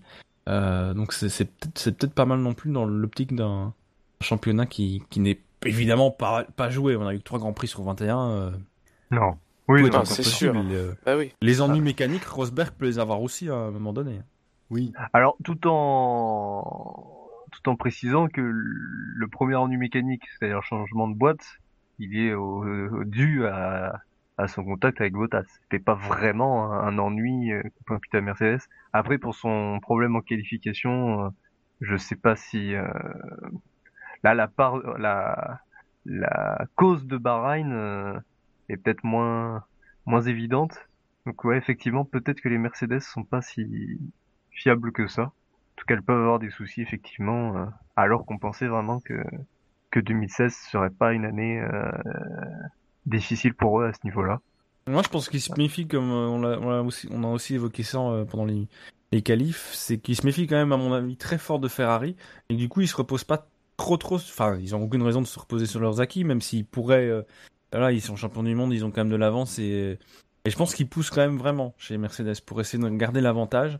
Euh, donc voilà, c'est aussi des choses qui, qui peuvent expliquer. après, c'est vrai que le souci de, de boîte, ben, c'est aussi euh, voilà, c'est c'est voilà à cause d'un accident. Euh, le problème en qualification, ben pour le coup, tombe pas forcément non plus, au, enfin au pire moment. Enfin, c'est vrai qu'il oui. du coup il part dernier, mais il a déjà sa pénalité. Donc bon, dans l'autre, c'est c'est moins grave que s'il avait vraiment fait la pole. donc voilà. Et c'est pas lors d'un week-end où il domine, quoi. Parce que tu regardes depuis le début des essais, euh, on le sentait quand même moins à l'aise. Oui, mais à Bahreïn, il était pas forcément non plus au top aux essais et euh, il a fait ça régulièrement aussi en 2015, c'est-à-dire qu'il construit son week-end, il arrive, papa, euh, les essais libres, il est un peu en retrait, pas de beaucoup, et puis là où ça compte, à partir de la qualification, il était là, quoi. Oui, en qualif. On sait pas ce que ça aurait donné en course, parce que c'est bien beau de claquer un temps en qualif, mais. Euh, bah déjà, il serait pas parti dernier. Ça prépare la course. Oui, non, mais bien sûr. Mais. Euh... quand même. Euh, surtout que dans ses déclarations, il explique qu'il a enfin pris un bon départ. Donc, s'il était parti devant, il aurait peut-être, euh, il aurait peut-être pu le rester. Donc, il aurait évité. Bon, on est avec les, les grands si, mais. disons qu'en 2015, quand il rétablissait l'ordre, ou en tout cas qu'il revenait au hauteur de Rosberg les week-ends qui commençaient difficilement pour lui, ça se voyait dès le samedi matin. Euh, on voyait que dès le samedi matin, il était revenu à hauteur de Rosberg, alors que là, ça fait deux week-ends de suite où euh, il y a il n'y a pas forcément de rébellion. Il y a sa pole à, Bahreïn, mais c'est plus anecdotique sur le fait qu'il ait vraiment fait un super tour, parce qu'on n'a pas eu l'impression sur l'ensemble des essais que c'était euh, c'était top. Mais euh, de toute façon, il va il y a un moment donné où il va revenir et que ça va que la poisse, enfin oui, que la, que la Oui, parce que fondamentalement, compte tenu des circonstances, il fait quand même trois grands prix plutôt bons. Globalement, on peut pas lui, on peut pas forcément, on peut pas lui reprocher grand chose. Non, il a fait, il a fait le maximum, ouais, ouais. Il limite bien la casse. Hein. Oui, c'est ça. Honnêtement. Euh... Oui, non, mais ça, là, il a, il a rien à se reprocher, euh, hormis ses départs d'Australie de Bahreïn. Et euh... mais après, voilà, il, fait le job. Enfin, il y a faut quand même avouer que les départs, ça redistribue quand même pas mal les cartes. Ah oui, euh, oui, Beaucoup d'autres pilotes, donc c'est, euh, je pense que c'est plus possible de, faire, euh, de ne pas, enfin, c'est plus compliqué de faire vraiment un bon départ et ici il, il, il, le dit, il, a, il, a, il avait pris un très bon départ. c'est pas pour ça qu'on réussit. il a définitivement trouvé le truc, quoi. J'ai pas, je pense pas parce que. Mais, oui, c'est Toto d'ailleurs qui avait dit que il y avait peut-être pas forcément de logique dans le dans la procédure de départ, enfin dans, le, dans la maîtrise d'un départ. C'est-à-dire qu'il n'y avait pas forcément de, de recettes pour il y a plus d'aléatoires à chaque fois. Ouais. Mais bon, il a ouais pour les prochaines courses, s'il part en pôle, il a intérêt à pas se louper au départ. Parce que ça pourrait commencer à devenir problématique. Oui. Réponse dans 15 jours. Et le prochain pilote du classement est un pilote qui n'a pas marqué de points euh, positifs mais qui a été cité dix fois dans le quintémoin, c'est un chauffeur de bus. D'accord, bah suivant alors. c'est Rio Arianto, le pilote Manor, qui je sens va vous inspirer, qui a fini 21ème euh, devant euh, Julian Palmer. Il a fini, voilà. Suivant. Suivant. Attends, on en a fait combien de pilotes là? Euh, poum, poum, poum, 1, 2, 3, 4, 5, 6, c'est le septième. Ah, tu nous refais, tu, tu nous fais un top 7 là ou? Non, mais il n'y a, pas de, y a pas de points négatifs pour les 5 derniers. Non, mais d'habitude, on fait pas le. Comme l'année dernière, les 5 plus derniers, les 5 premiers. Premier, le ventre mou. Le ventre mou, il n'y avait pas les. Non, non, on les fait tous. Non, non. On les fait tous un non, parce... Oui. Ah ouais, bon. Je me souviens plus, ça tellement longtemps que j'ai pas fait Comme il y a plus de, comme les cinq derniers ne sont plus sous le feu des projecteurs, puisqu'ils ah ben n'ont plus, ils n'ont pas de, de points négatifs à la fin, on les laisse à la dernière place dans le, dans la, dans l'ordre chronologique. D'ailleurs, je voudrais en profiter pour, euh, pour souligner, enfin, il y a un pilote qui m'a particulièrement déçu ce week-end. On s'enflammait beaucoup sur lui après sa belle prestation à Bahreïn, mais euh, sur ce week-end de Chine, forcé de constater qu'on ne l'a pas vu qui était vraiment transparent, c'est Stoffel Van Dorn. Je trouve qu'il a, il a été assez largement surestimé euh, parce qu'on l'a pas vu du week-end quoi. Tu n'as pas regardé la bonne chaîne de télé, c'est pas ça, c'est pas ma faute. Hein. Euh. Il a été très bon commentaire sur la RTBF. ouais. Ah, du coup, tu n'as pas regardé sur Sky euh, Mais non, mais les, les qualifs et les grands prix, je les regarde jamais sur Sky. Quand je les regarde, c'est les essais libres parce que ça, je les ai pas moi chez moi. Donc, voilà. Sinon, je ne pirate pas les qualifs et les grands prix. Tant qu'à faire, j'aime autant avoir une bonne image. Oui, ce que j'allais dire. voilà. Et je peux même plus zapper sur la BBC cette année, donc. Euh... Rio Rianto, vraiment pas motivé Non. Ah non, non, mais vraiment, il faut passer. Eh ben, eh bien, pas, aucun problème. Passons au suivant, euh, qui est bah, ni plus ni moins que l'équipier de Julian Palmer. C'est donc euh, Kevin Magnussen, qui a marqué euh, bah, zéro fois, euh, pas de points positifs non plus, et 8 points en négatif pour le Danois, qui lui veut rester dans chez Renault jusqu'à ce qu'il gagne. Et qui est terminé 17ème. Donc il termine quand même loin aussi au classement. Voilà, il faudra lui dire à Magnussen qu'entre vouloir et pouvoir, il y a quand même un, monde, surtout en F1. Ouais, sur sa un peu parler de Renault, quoi. Ouais, sur sa course euh, en elle-même. Transparent? Ouais, ouais. Bah, on l'a pas vu non plus, hein, de toute façon. Donc, après, j'ai l'impression honnêtement qu'il y en a beaucoup qui sont pas du tout, très peu apparus à l'écran. Bah, c'est ça, il y avait une tellement une belle lutte entre la deuxième et la douzième place que euh, derrière, euh, le réalisateur les a complètement oubliés. Bah, après, d'un côté, en plus, s'il faisait rien de, s'il se passait rien derrière, euh, il n'allait pas montrer. Oui, bien sûr je vais pas me plaindre pour une fois qu'il montre l'action et pas des trucs qui sont nuls à chier. Hein. Mais justement, venant, du réalisateur, c'est étonnant. Il aurait très bien pu montrer. Euh, non, non, c'est vrai qu'il y a une Renault tout seul. Ce qu'il aime nous montrer, c'est des mécanos qui regardent la télé euh, alors qu'il se passe rien. À la, à la Ou des filles des pilotes. Enfin, les non, mais ça encore à la limite, on, peut apprécier la vue, mais des mécanos, je m'en passe. Hein. ah bah, peut-être qu'on a un public qui aime regarder les mécanos. Il y a encore que s'ils ont une grosse clé. je veux bien, mais. La course de Magnussen, je sens que ça part en, en, vie cette euh, conversation. Euh. Excusez-moi de vous recadrer un petit peu, mais, mais c'est vrai que j'ai l'impression malgré tout qu'il y a eu, surtout après euh, Bahreïn où on a vu, on a eu l'impression de voir beaucoup de pilotes parce qu'il y avait beaucoup de, de, de, lutte, etc. Un peu à tous les étages. Ici, on a vu des choses, mais moins, moins partout en fait. Oui, c'était, en fait, a l'impression qu'il y a eu autant d'actions en fait si ce n'est un peu plus qu'à Bahreïn, mais euh, concentré sur moins de pilotes. Voilà, c'est ça. Alors qu'on a eu dans les... de toute façon, depuis le début de l'année, on a, on a des, des belles courses, mais... Ah oui. C'est que c'était plus concentré sur euh, des petits groupes de pilotes que ça l'avait été à Bahreïn, où là, à Bahreïn, c'était un peu festival euh, un peu partout, quoi. Du coup, non, mais voilà, le dernier tiers a été moins en vue, moins en bagarre, ou simplement c'était des places qui intéressaient personne. Et en même temps, mais voilà, Magnussen, euh, oui, mais il est 17ème, donc c'était aussi vraiment le. Après les... deux premiers grands prix où ils étaient pas si loin des points, ici, euh, encore une fois, Renault, euh, on l'a déjà dit un peu avec Palmer, mais. Il n'y a pas d'abandon, quoi. Ouais, puis même si on avait eu les points, à mon avis, ils auraient été un peu trop durs à atteindre. Ah oui, parce que même avec des abandons, pour viser la 17ème position que lui avait à Bahreïn, il aurait quand même déjà fallu en avoir des abandons. Hein. Le pilote suivant, oui, c'est qui? Roule dans une voiture euh, aux couleurs nettement moins flashy que la Renault. C'est même l'exact, presque l'exact opposé. Ah. C'est une voiture McLaren, du coup, noire McLaren. C'est une voiture McLaren, effectivement. C'est un ah pilote euh, anglais. Dont certains pourraient dire qu'il est parfois un peu fêlé. Ah ben c'est Alonso. Non, Alonso. C'est un pilote qui a 3 points en négatif et qui en a marqué 4, points négatifs et 1 point positif, ce qui fait donc un total de 3 points en négatif. Voilà, on y arrive avec les calculs. Et qui a 3 côtes en négatif Alonso qui était de retour dans la McLaren et qui était content, content, jusqu'au moment où il est remonté dedans. Il avait oublié. Ça lui avait manqué, c'est ce qu'il a dit en tout cas, euh, en début de week-end. Ouais. Bah, malgré tout, je, reste quand même euh, positivement surpris par sa prestation du week-end parce que enfin il a quand même des douleurs euh, de son à cause de son accident en Australie et mine de rien euh, il fait une très bonne course euh, un bon week-end dans l'ensemble vraiment très enfin très mal, non, mais je pense pas qu'il ressente grand chose quand il est dans la voiture. De ce qu'il disait, c'est plus quand il devait sortir, parce que bon, bah voilà, c'est quand même une petite gymnastique de sortir et de rentrer dans la voiture. Une fois qu'il était dedans, c'est beaucoup moins gênant.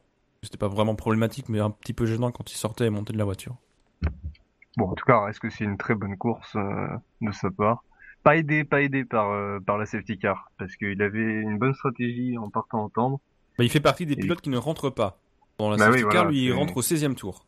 Ouais, c'est ça. Donc, euh, un petit peu dommage, parce que du coup, l'avance qu'il aurait pu se bâtir quand les autres euh, rentraient au stand, bah, elle a été réduite à néant par la safety car, qui a donné un arrêt gratuit à pas mal de monde. Ouais. C'est... Button fait, rentre lui au stand pendant la safety car, et il finit derrière. Button, il est 13 e Ouais, euh, Button, euh, il a chaussé plein de médiums. Mais Alonso, euh, bah, le, bah voilà, première partie de course dans, dans les premiers. Et après, bah, peut pas lutter. Beaucoup de, ah, il fait quand même 40 tours avec les médiums. En tout. Deux arrêts. Enfin, deux relais avec les médiums. Ouais. Bon, après, il n'y a pas grand chose à dire. Et lui, par contre, euh, on, peut, on peut dire que s'il y avait eu les mêmes abandons qu'à Bahreïn, euh, il aurait pu être dans les points. Oui, il est pas si loin que ça. Il a, Et s'il est 12ème. Euh... À 10 secondes de, de Bottas. Euh, voilà. C'est quand même mieux que l'an dernier. On a vu que le moteur Honda, quand même, en ligne droite. Il était plus ridicule. Hein. Il est plus ah oui, oui, oui. C'est. C'est qui qui a voulu le doubler et qui a pas réussi avec le DRS ouvert? Ah oui, c'est Bottas, oui, justement. Les deux avaient le DRS ouvert et c'était. Euh... Ah, je crois pas que Alonso avait le DRS ouvert quand Bottas essayait de le passer. Euh... Il me semble qu'il avait, qu'il avait la possibilité, si. On va peut-être nous le dire. Euh, qu'il me semble que les, les commentateurs, justement, Febro dit Ah, c'est incroyable, Williams avec son, son DRS n'arrive pas à passer la McLaren. On Et on l'avait déjà souligné, enfin, ça avait déjà été souligné pendant le Grand Prix de Bahreïn, c'est que la McLaren avait doublé des voitures. Déjà, ça prouvait qu'il y avait du progrès quand même au niveau du, du, du, du, moteur. Et euh, ici, c'est vrai qu'on a vu des voitures euh, avec des moteurs euh, pas mauvais qui avaient un peu plus de mal et la McLaren tenait mieux le rang par rapport. En tout cas, c'était important après le, la, la pige de, de Van Dorn de, de revenir et puis d'être devant Button. Il a, oui. il a fait le job, quoi. Il devait être très motivé. De pas se faire piquer sa place, oui. Ouais. alors que c'est pas a priori celui qui aurait le plus de soucis à se faire pour sa place hein, pour l'année prochaine, mais en tout cas chez McLaren. Oui, effectivement. Mais de toute façon, lui, je pense qu'il a un contrat en, béton armé, hein, donc. Euh... Ah, il, a, il, a posté, il, a, posté, pas mal de photos de, de sa victoire en Chine avec Renault la semaine dernière, donc euh, peut-être qu'il lance des fait déjà messages. Il fait du pied? Peut-être.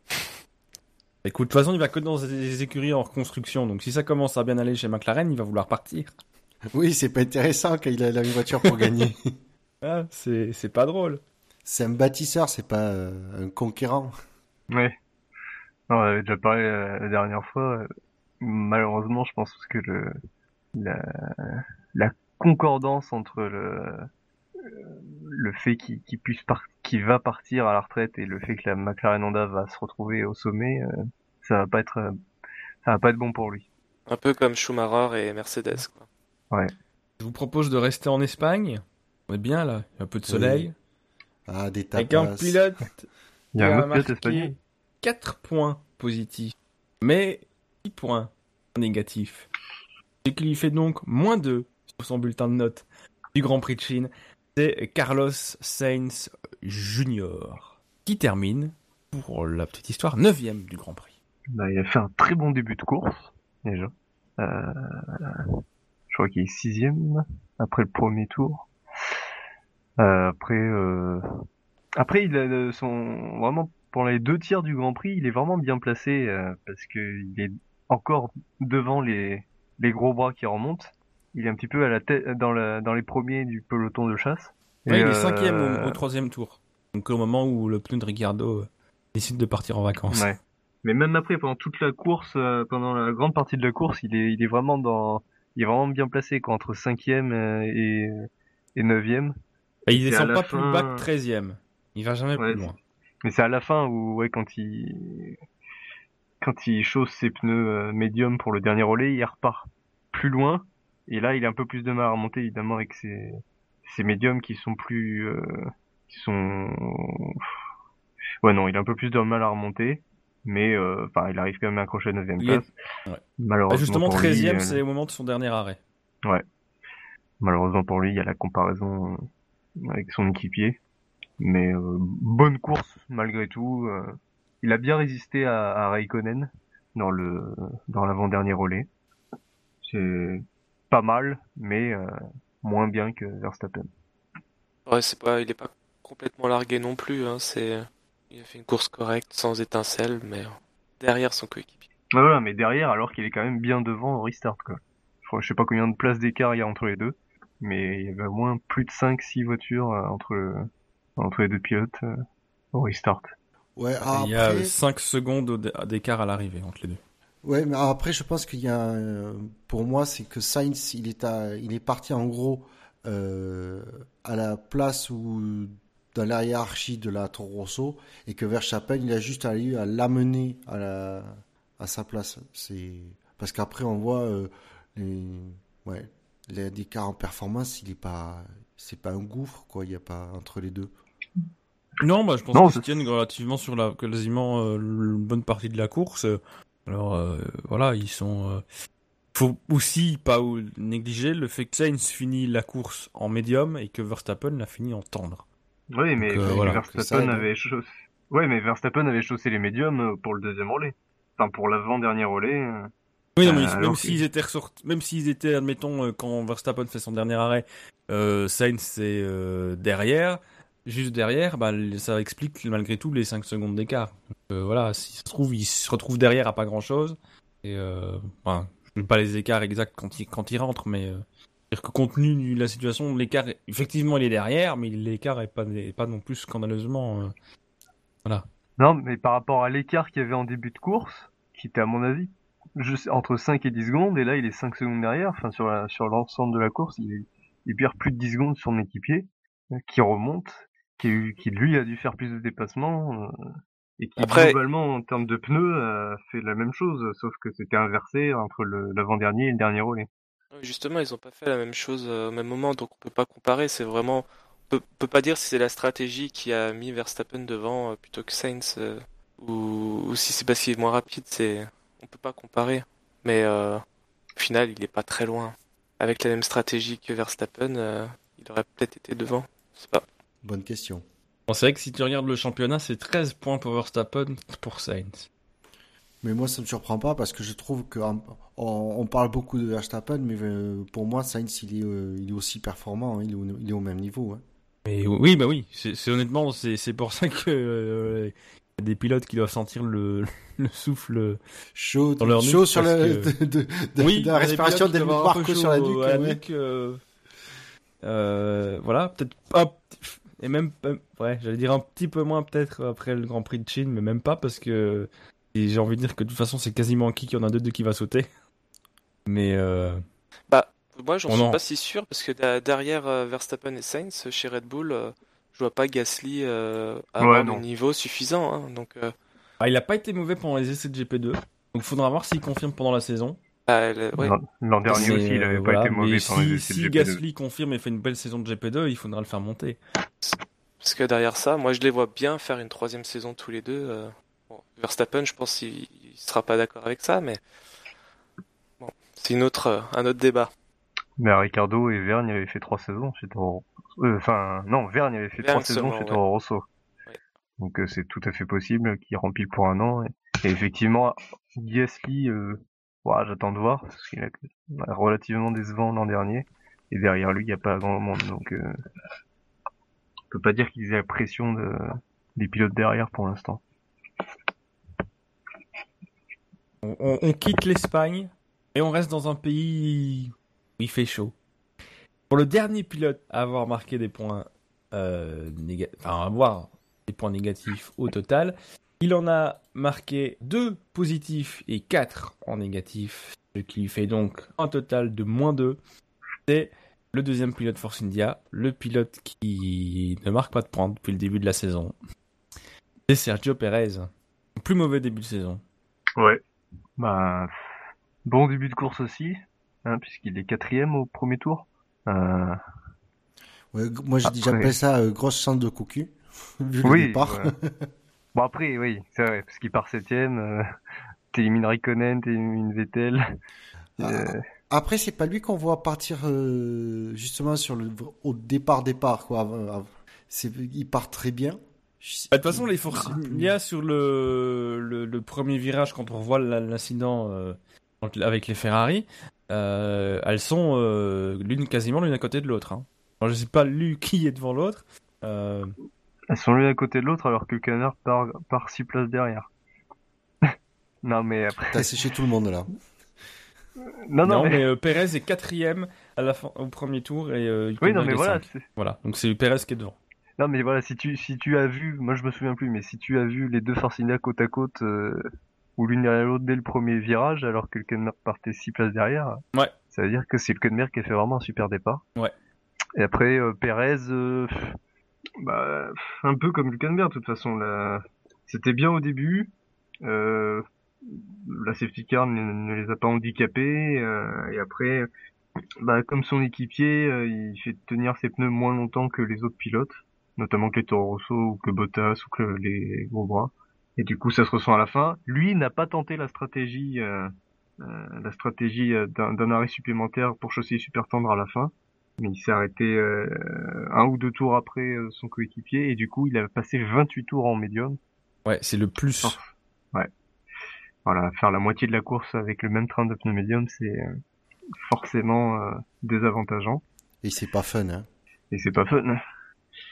Et euh, bon bah voilà, de toute façon, voilà, à la fin il se fait doubler par les deux Toro Rosso. Il n'y a pas grand chose à dire, si ce n'est que cette Force India, bah en performance pure, mais pas mauvaise, mais se fait un peu distancer sur la, sur les longs relais. Et du coup, bah voilà, ça donne une onzième place qui, bon, bah, pouvait pas espérer mieux euh, ouais, non, pouvez pas espérer mieux. Ça situe un niveau assez moyen de la Force India. Même s'il a eu une pénalité. Par... Je, je sais plus s'il a eu un drive-through ou si c'est 5 secondes. Euh, pour Plus du tout. Pour je vitesse excessive, non? Je ah, savais Vitesse excessive, ça doit être 5 secondes alors. Euh, dans, les stands euh, Et Hülkenberg dans les stands qui a eu une pénalité. Hein non, non, mais Perez aussi, il a eu un drive-through. Alors non, c'était pas pour... Euh... Une safe release, dit... Ouais, ça doit être ça, ouais. Ouais, voilà, c'est ça, c'est ça. Non, les, les commissaires, les commissaires se sont réveillés. Je l'ai pas, j'ai pas souvenir de ça, mais les commissaires se sont réveillés et ont donné une pénalité pour une safe release. Mon Dieu. oui. Non, mais euh, il Perez finit 11 e avec un drive-through pour. Euh... Ouais, mais enfin bon, euh, il finit. Euh, enfin, je veux dire, il était bien en début de course et même sans ça, enfin, on c'était la Force India perdait du temps sur les sur les autres sur les autres pilotes. Je pense qu'il aurait pu accrocher effectivement un point supplémentaire. Hein, c'est tout. Enfin, quand on voit comment ils, ils ont été bien servis en début de course. Euh... Non, non, pour moi, on peut, on peut pas dire que la Force India soit, soit, soit bonne pour l'instant. Enfin, c'est, pour moi, c'est moyen. Quoi. Je, oui, c'est, c'est pas terrible. C'est moyen. Par contre, lui, il a fait quand même plutôt une, une bonne course parce que c'est, enfin, il est vraiment pas loin des points. Ah oui, donc son drive fou c'est après la course. Donc euh, il finit 11ème sans son drive-through finalement. C'est le drive-through a été ajouté après apparemment. Ouais, donc on lui rajoute le du temps, c'est ça? Ouais. Il change rien sa position. Ouais, voilà. donc, bien je l'avais pas vu euh, pendant la, course euh, le passage parce que en général c'est quand même affiché bien en dessous et je me suis pas endormi devant, le Grand Prix donc c'est pour ça que j'allais vérifier. Mais donc voilà, donc pas de pénalité en course, donc c'est 11 place. Et ça change rien à son classement. et ça change rien. Du coup, il a eu combien 20 secondes? Il a, rien, il a eu rien du tout, juste une amende euh, financière. 5000 euros. Ah, d'accord. Ouais. Voilà. C'était donc le dernier pilote à avoir des points à avoir un total négatif. Eh bien, passons au positif alors. Passons donc au positif.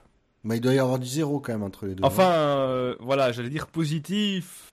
Est-ce que 0 c'est vraiment positif? Ben non, c'est 0. En tout cas, 1 euh, moins 1, ça fait 0. C'est 0 positif. Ça fait. Ça fait 0. Ça fait la tête de Wolf. La tête à Toto. Et on sait pas la tête que Toto a fait, mais dans son cas, il s'en fout. Mais quelle est la tête que Ron a fait? Est-ce qu'il s'agit de Jenson Button qui a marqué. Euh, qui marque du coup un total de 0, qui a 0 pointé. Il y a zéro point. Après, euh, je trouve que c'est. Euh, Oui, c'est pas déconnant vu la course de, de Button, quoi. Hein. Qu'il n'a pas brillé pendant la course. Il n'a pas été nul, mais il n'a pas brillé.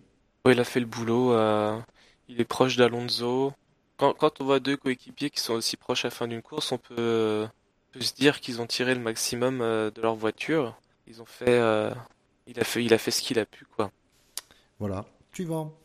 Ouais, c'est ça. Bah, que ce soit lui ou euh, Alonso, le discours c'est qu'ils n'avaient pas le rythme, simplement, effectivement, qu'ils pouvaient pas faire, beaucoup plus s'ils n'avaient pas le rythme pour aller chercher, aller chercher beaucoup plus haut. Mais bon, ça reste quand même plus haut que l'année dernière. Ouais. De rouler en médium, ça n'aide pas, de toute façon. Et là, ça y est, on a un pilote qui a vraiment marqué un point. Enfin, du moins dans notre classement. C'est un pilote qui a voulu jouer à saute-mouton pendant les qualifications, qui a fait plouf dans le mur. Ah, Verlaine. Ouais, bah c'est marrant que tu parles de saute-mouton puisque c'est l'agneau Pascal. Ça veut dire agneau euh, Verlaine? Mais c'est quoi ce jeu de mots bidon que ah. vous faites ce soir? Mouton, Non mais je relève pas parce que j'ai un peu... Enfin voilà, mon intro était au du même acabit donc euh, je, je n'osais pas euh, critiquer. Mais euh, Pascal, euh, donc puisqu'il s'agit effectivement de Pascal Verlaine, qui a marqué 4 euh, points positifs, qui a été cité 4 fois en tout cas dans le quintet plus, et qui donc marque 4 points, et qui en perd 3, puisqu'il a été cité 3 fois dans le quintet moins par nos auditeurs. Il finit 18ème du Grand Prix, et il a déclaré que c'était la, la place que méritait la, la manœuvre dans la, hiérarchie. Ouais, je veux bien le croire. C'était moins bien qu'un Marine, mais euh, bah ça reste euh, malgré tout intéressant hein, comme le potentiel de la Manor enfin ils sont pas derniers et euh, ouais, ouais. en partant, déjà pas mal. ouais. Ah, et, euh, et, on a retrouvé une Manor euh, cinquième ou quatrième au début de course quand il y a eu le, la safety car. Enfin on l'a retrouvé dans le top 5 donc euh, lui non plus pas servi par la par la safety car euh, puisque ça correspondait pas à sa stratégie. Donc, il voilà, va jusqu'à la quatrième place Pascal Verlaine. Ah ouais donc il fait partie de ces pilotes qu'on a beaucoup moins vus, parce qu'en Australie, on l'a quand même pas mal vu, euh, parce qu'il prend un départ relativement canon. Euh, à Bahreïn, on l'a vu pas mal non plus aussi, parce qu'il se battait avec les Sauber, il y avait des luttes, il se faisait, il se faisait dépasser, ou en tout cas, certains pilotes comme euh, Magnussen essayaient de le dépasser. Euh, ici, j'ai pas souvenir qu'on l'a beaucoup, beaucoup vu. Euh, donc c'est vrai que c'est pas forcément non plus facile de, de juger sa course. Et il partait dernier, oui, après ses qualifs, forcément. 21 Donc... Euh... Oui, 21 puisque dernier c'était Hamilton. Ouais. Bah, c'est difficile de le juger aussi parce que ces deux, son, lui et son coéquipier, ces deux nouveaux pilotes, on ne sait pas ce qu'ils valent. On n'a pas des talons, on ne sait pas ce que la voiture. Euh... Enfin, c'est difficile. Bah, Arianto, on a quand même une petite idée que c'est pas une. Enfin... Ouais, voilà. On, on sait que que si. Verlaine est plus rapide, mais on, ne sait pas. Arianto, ça doit pas être de loin le plus mauvais pilote du plateau.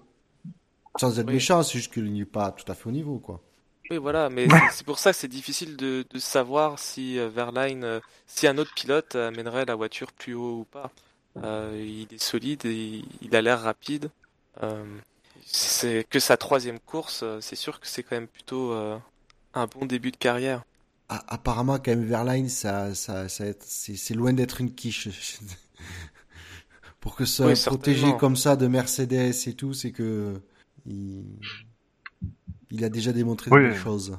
Non mais voilà, en plus c'est c'est ouais, c'est vraiment du très solide. Il fait cette erreur en qualif, après euh, par la suite en course, euh, il en fait pas. C'est même pas une erreur. très bien. C'est même pas une erreur en qualif. Ah, c'est quand même une petite erreur. Ben, la bosse qui fasse comment elle fait, elle fait toute la largeur de la piste. Je bah, non, c'est le DRS. réussi à pas, à pas se planter. C'est le DRS mais... qui l'a ouvert. Qui oui, mais il est dans les premiers à passer aussi. il est le premier à passer. Il est, il est surtout là le truc, c'est que alors avec une, ah, une, pour lui.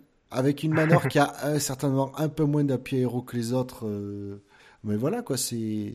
Je pense que là, là, tu peux pas vraiment y imputer. Euh... Je pense que tous les autres, tu remarqueras, c'est parce que Verlaine s'est planté qu'ils activent, ils activent le DRS après la bosse. Ouais. Il y a, il y a Perez qui a quand même, euh, il s'est fait une petite frayeur quand même en, en fin de, en fin de qualif. Mais il y avait, il y avait moins d'eau, la piste était plus sèche. Euh... Oui, voilà. Donc c'est, il est passé à côté de la, la correctionnelle, mais euh, voilà. Non, mais après sur sa course, c'est, non, c'est un bon Grand Prix. Pour, pour l'anecdote, je sais pas s'il euh, y en a sur le chat qui ont le temps de chercher. Est-ce qu'on avait déjà vu une Manor aussi haut placée dans un classement à un moment donné de la, d'une course? Parce que quatrième. Bon, on peut presque dire non, hein. Voilà. Ouais, il a à suivre, c'est sûr que. un bon pilote. Mais voilà, mais la Manor est de toute façon pas, enfin voilà, ça, se voit que c'est plus du tout la même chose que les années précédentes. C'est plus de la dernière voiture. Euh, ils sont maintenant, ils ont rejoint un groupe et euh, ils sont pas largués du tout. Donc. Euh... Mais c'est ça, on parlait de la qualité du peloton. Euh, on l'a déjà souligné à Bahreïn ça mérite encore d'être souligné ici parce que c'est vrai qu'il n'y a pas véritablement de, de, mauvaises. Enfin, si, il y a des voitures qui terminent dernière, mais il y a pas, c'est pas systématiquement les mêmes, quoi. On a eu on a eu des Sauber, on a eu ici, c'est les Renault qui sont avec Palmer et qui étaient plus en retrait. Euh, les Manor sortent, se, débrouillent quand même plutôt pas mal. Euh, là où même au-delà de 2014, elles avaient quand même souvent du mal, enfin 2015, pardon, elles avaient quand même souvent du mal à coller à ce peloton-là. Là, elles sont, sont quand même dedans, quoi. Oui, bah, elles, étaient, du mal à coller, de, elles étaient complètement dehors du peloton l'année dernière. Oui, non, mais l'année dernière, oui, mais les années, même les années précédentes, c'était quand même. Euh, on savait systématiquement qu'elles allaient quasiment euh, finir dernière des qualifs et dernière de la course. Aujourd'hui, c'est plus le cas. Effectivement, ça, et c'est ça qui est bien. Ouais. et moi, ce que ah. je trouve bien aussi, euh, malgré tout, dans cette équipe, j'avais un peu peur parce que l'année dernière, ce qui ressortait, c'était vraiment des, des, gens vraiment passionnés, etc. J'ai l'impression comme si ces gens-là sont partis, ils ont quand même été remplacés par des gens pour qui la course reste quand même quelque chose, une vraie passion. J'ai l'impression qu'on garde quand même cet esprit, euh, cet esprit-là dans l'équipe. Je trouve que c'est aussi quelque chose de très très positif. Oui, c'est. Parce que c'est quelque chose d'essentiel. Enfin, c'est essentiel dans toutes euh, les équipes, mais c'est peut-être encore plus essentiel dans des écuries, euh, des petites écuries comme ça qui se battent, doivent se battre vraiment tous les jours pour pour, pour être pour être là et qui qui sont là vraiment que par passion. Parce qu'à la limite, même ici, s'il marque un point, ce sera quand même euh, une grosse, grosse performance encore, même si elles sont moins loin que les années précédentes. Hors 2015 encore, qui reste une année particulière. Euh, donc voilà. Ah, on a la réponse à la question sur euh, Manor. Apparemment, Bianchi a mené... Enfin, pas mené, non, elle s'est retrouvée... Alors, Gus Gus dit troisième au Japon 2014 dans tout début de course à la relance. Moi, j'ai regardé sur StatF1, il marque quatrième, je sais pas, enfin... En tout cas, ouais, la Manor était Enfin, la Marussia à l'époque, d'accord. C'était déjà bien placé. Voilà, voilà. Je vous propose d'entamer ce qui correspond un peu à la, Q3 de ce classement, puisqu'on atteint la huitième position, avec un pilote qui a marqué aussi un point. C'est un pilote qui enfin a fini la course. Il a marqué, euh, il a été cité quatre fois dans le quintet moins, trois fois, euh, quatre fois dans le quintet plus, pardon, et trois fois dans le quintet moins. C'est Esteban Gutiérrez sur la Haas Ferrari termine, mais qui termine 14e. Euh, bah, ça reste mieux que Romain Grosjean. C'est pas si mal, hein. malgré tout. C'est pas si mal parce que j'ai l'impression que là, c'était en souffrance et euh, du coup, lui, il arrive à en tirer un minimum quelque chose. Après, c'est un peu euh, avoir été décevant en qualif. Il se récupère bien ici le dimanche. Bah après décevant en qualif, c'est à relativiser. Enfin, quand son, son début de week-end était franchement pas simple avec les soucis techniques. franchement, c'est une belle conclusion par rapport à son à ce début de, de week-end justement. Euh, moi, je m'attendais pas à le voir si, si bien. C'est relatif, hein, il est 14e, mais c'est pas mal 14e. Euh... C'est vrai que 14e dans l'absolu pour une équipe qui débarque, c'est pas, c'est vrai que c'est pas mal par rapport aux, prestations précédentes des précédents Grands Prix, c'est moins bien, c'est beaucoup moins bien. Et c'est pas, ça paraît pas scandaleux, pris comme ça. Renault aimerait bien avoir fait 14e, euh, fini 14e sur cette course. En plus, il, il, il, termine pas loin de, des deux McLaren, euh, ni de Perez. Enfin non, si de Perez, si, mais des deux McLaren, il termine pas loin, puisque euh, enfin Button est à la limite de se faire prendre un tour euh, par Rosberg et Gutiérrez est juste derrière. Bah, c'est le dernier à se faire prendre un tour, Gutiérrez. Ouais. mais juste derrière. Enfin, il doit être à 5 secondes de, de Button. Donc 5 secondes, c'est pas scandaleux. On est d'accord. C'est-à-dire 5 secondes derrière une McLaren, hein, non, c'est pas une Mercedes non plus. Hein. Non, non, mais c'est parce qu'on on a parlé de, de Sainz et de Verstappen précédemment. Ah bah oui, Sainz et Verstappen ont la même voiture. Oui, non mais Sainz et Verstappen ont la même voiture et Verstappen était bien derrière en restart. Donc 5 secondes quand on était 10 secondes derrière, oui là je trouvais que c'était beaucoup. Là il est 5 secondes derrière alors qu'il était déjà derrière. Euh, et il a pas une et la McLaren était quand même supérieure à l'As euh, ce week-end, j'ai l'impression. Donc euh, oui là c'est effectivement c'est pas c'est pas beaucoup et bah malgré tout, euh, ce, que montre, ce que montre Gutiérrez, c'est ça peut rassurer As. C'est-à-dire que dans un mauvais week-end, bah ils sont pas si mal. Enfin, ils sont pas largués, loin de là. Et puis c'est bon aussi pour le moral de Gutiérrez, malgré tout. Même si nouveau, il, avait, rien, c'est comme, c'est comme, c'est comme Hamilton. Dans l'absolu, il a rien à se reprocher. Euh, mais bon, voilà, c'est jamais, c'est quand même jamais euh, agréable d'accumuler les problèmes euh, quand ton équipier attire toute l'attention. Surtout que malgré tout, on l'a dit aussi chez As, les deux pilotes, on va pas, on va pas se mentir, ils rêvent d'un peu mieux l'année prochaine et une voiture avec un peu plus de rouge. Donc même si ah, ces résultats négatifs des deux premiers grands prix sont pas de son fait, ça reste voilà. rien à dire sur Esteban Gutiérrez. Bah, c'est juste que c'est ouais, c'est c'est dommage pour lui ce début de saison parce que bah voilà, c'est il profite pas euh, complètement encore de la forme de Haas euh, sur ce début d'année. Euh, parce que voilà, là il a pas de soucis en course, mais malheureusement là c'était pas n'était pas fringante. Stoffel a pas dit le, le payer assez cher pour qu'il ressorte Alonso. plutôt, dire, plutôt devrait dire les Belges l'ont pas payé assez cher. On a plus, d'argent, nous les Belges. On a, voilà, on doit payer une nouvelle ministre en plus maintenant. Je ne prends pas compte. Pilote suivant. Avec un pilote qui est un peu belge. Un petit peu. Euh, Verstappen. Qui, jusqu'à ses 18 ans, était plus qu'un peu belge. Il a marqué, il a été cité 8 fois dans le Quintet Plus et 3 fois dans le Quintet Moins. Il est 7 de notre classement. C'est euh, Max Verstappen avec 5 points. Bah, j'ai bien aimé sa course, franchement, euh, parce qu'il est vraiment loin au restart, quoi. Il doit être 20 e un truc comme ça. Il est avec les gros bras, et finalement, il, il les suit euh, avec sa Toro Rosso, il se fait pas trop distancer, et à la fin, il, en ayant chaussé médium au milieu, il remet les tendres à la fin, il carbure, et... Il est 18ème au 8ème tour, pour être précis. Ouais, voilà. Bah, c'est bien, quoi, quand même. Même si la Toro Rosso est une bonne voiture, faut les remonter, les 10 places étant donné la densité du peloton. Et il est remonté 7 euh, quand il rentre au stand au 20 e tour. Parce qu'il est rentré sous safety car, et il re-rentre 16 euh, tours plus tard, donc il est, euh, il est 7 à ce moment-là. Avant de rentrer. Et il ressort 15 e C'est où que t'as le graphique? Euh, non, sur, euh, sur F1 Fanatique. D'accord. Donc ouais, franchement, je... très bonne course. encore une fois, hein. c'est bonne remontée voilà, on est même plus surpris, euh, je trouve. De toute façon, je pense que le fait qu'il soit bon, c'est acquis. Hein. c'est... c'est un super attaquant, un super dépasseur. Très impressionnant. Il a 18 ans, quoi. Mais oui. C'est Stoffel Van Dorn commençait sa carrière au monoplace à cet âge-là. Raikkonen aussi. Raikkonen aussi. Raikkonen a eu une progression plus météorique que. T'as pas fait beaucoup de monoplace avant d'arriver en F1, Raikkonen, hein, non plus. Ouais, 23 courses. Voilà.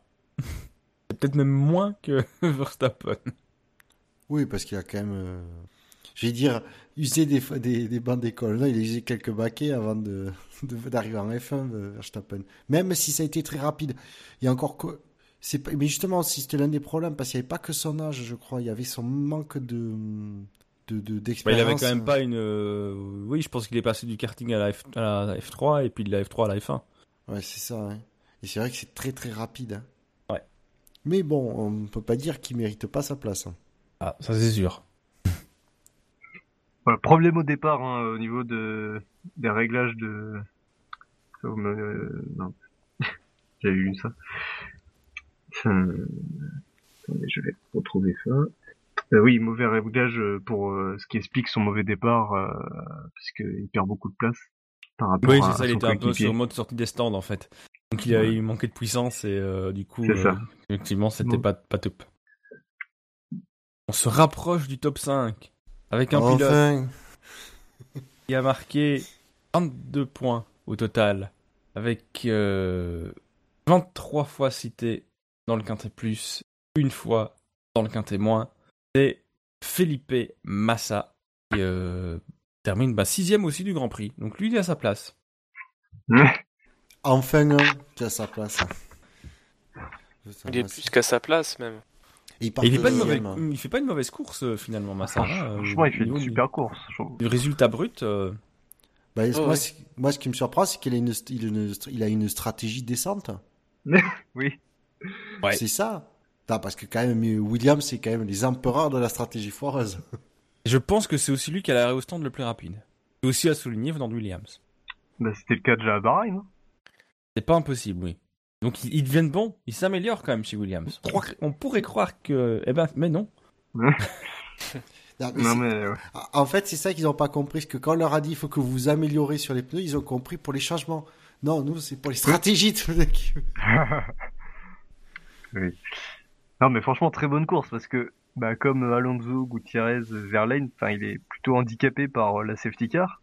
Parce que si, euh, s'il n'y avait pas eu de safety car, les pilotes en super tendre se seraient arrêtés, il sera reparti euh, 15 secondes derrière au lieu d'être euh, d'être 5 secondes derrière. Ah ça, il fait 19 tours euh, avec ses pneus, euh, ses pneus tendres. Oui. Donc c'est un long premier relais. Que... Ouais. Bah, alors sachant qu'il y avait des tours sous safety car. Ouais. Parce qu'il n'en fait que 12 sur son sur son deuxième relais en pneus tendres je pense qu'il aurait quand même pu en faire plus. Ah, il y en a des qu'on en fait plus avec des pneus tendres usagés.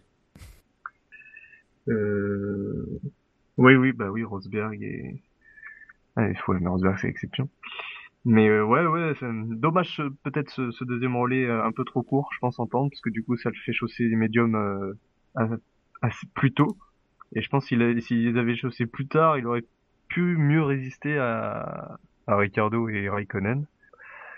Mais en tout cas, très bonne course parce que mine de rien, ben voilà, il se, il, il, euh, il, il essaye vraiment de compenser la perte de temps euh, que dont on dont, que les rivaux ont pu euh, grappiller au stand gratuitement et, euh, les pneus ont bien tenu et, euh, j'ai assez aimé j'ai plutôt aimé son sa défense en fin de course Vraiment, euh, voilà, il a une moins bonne voiture, clairement. C'est vrai que sur ce week-end, ça se voyait que la Williams était moins bonne.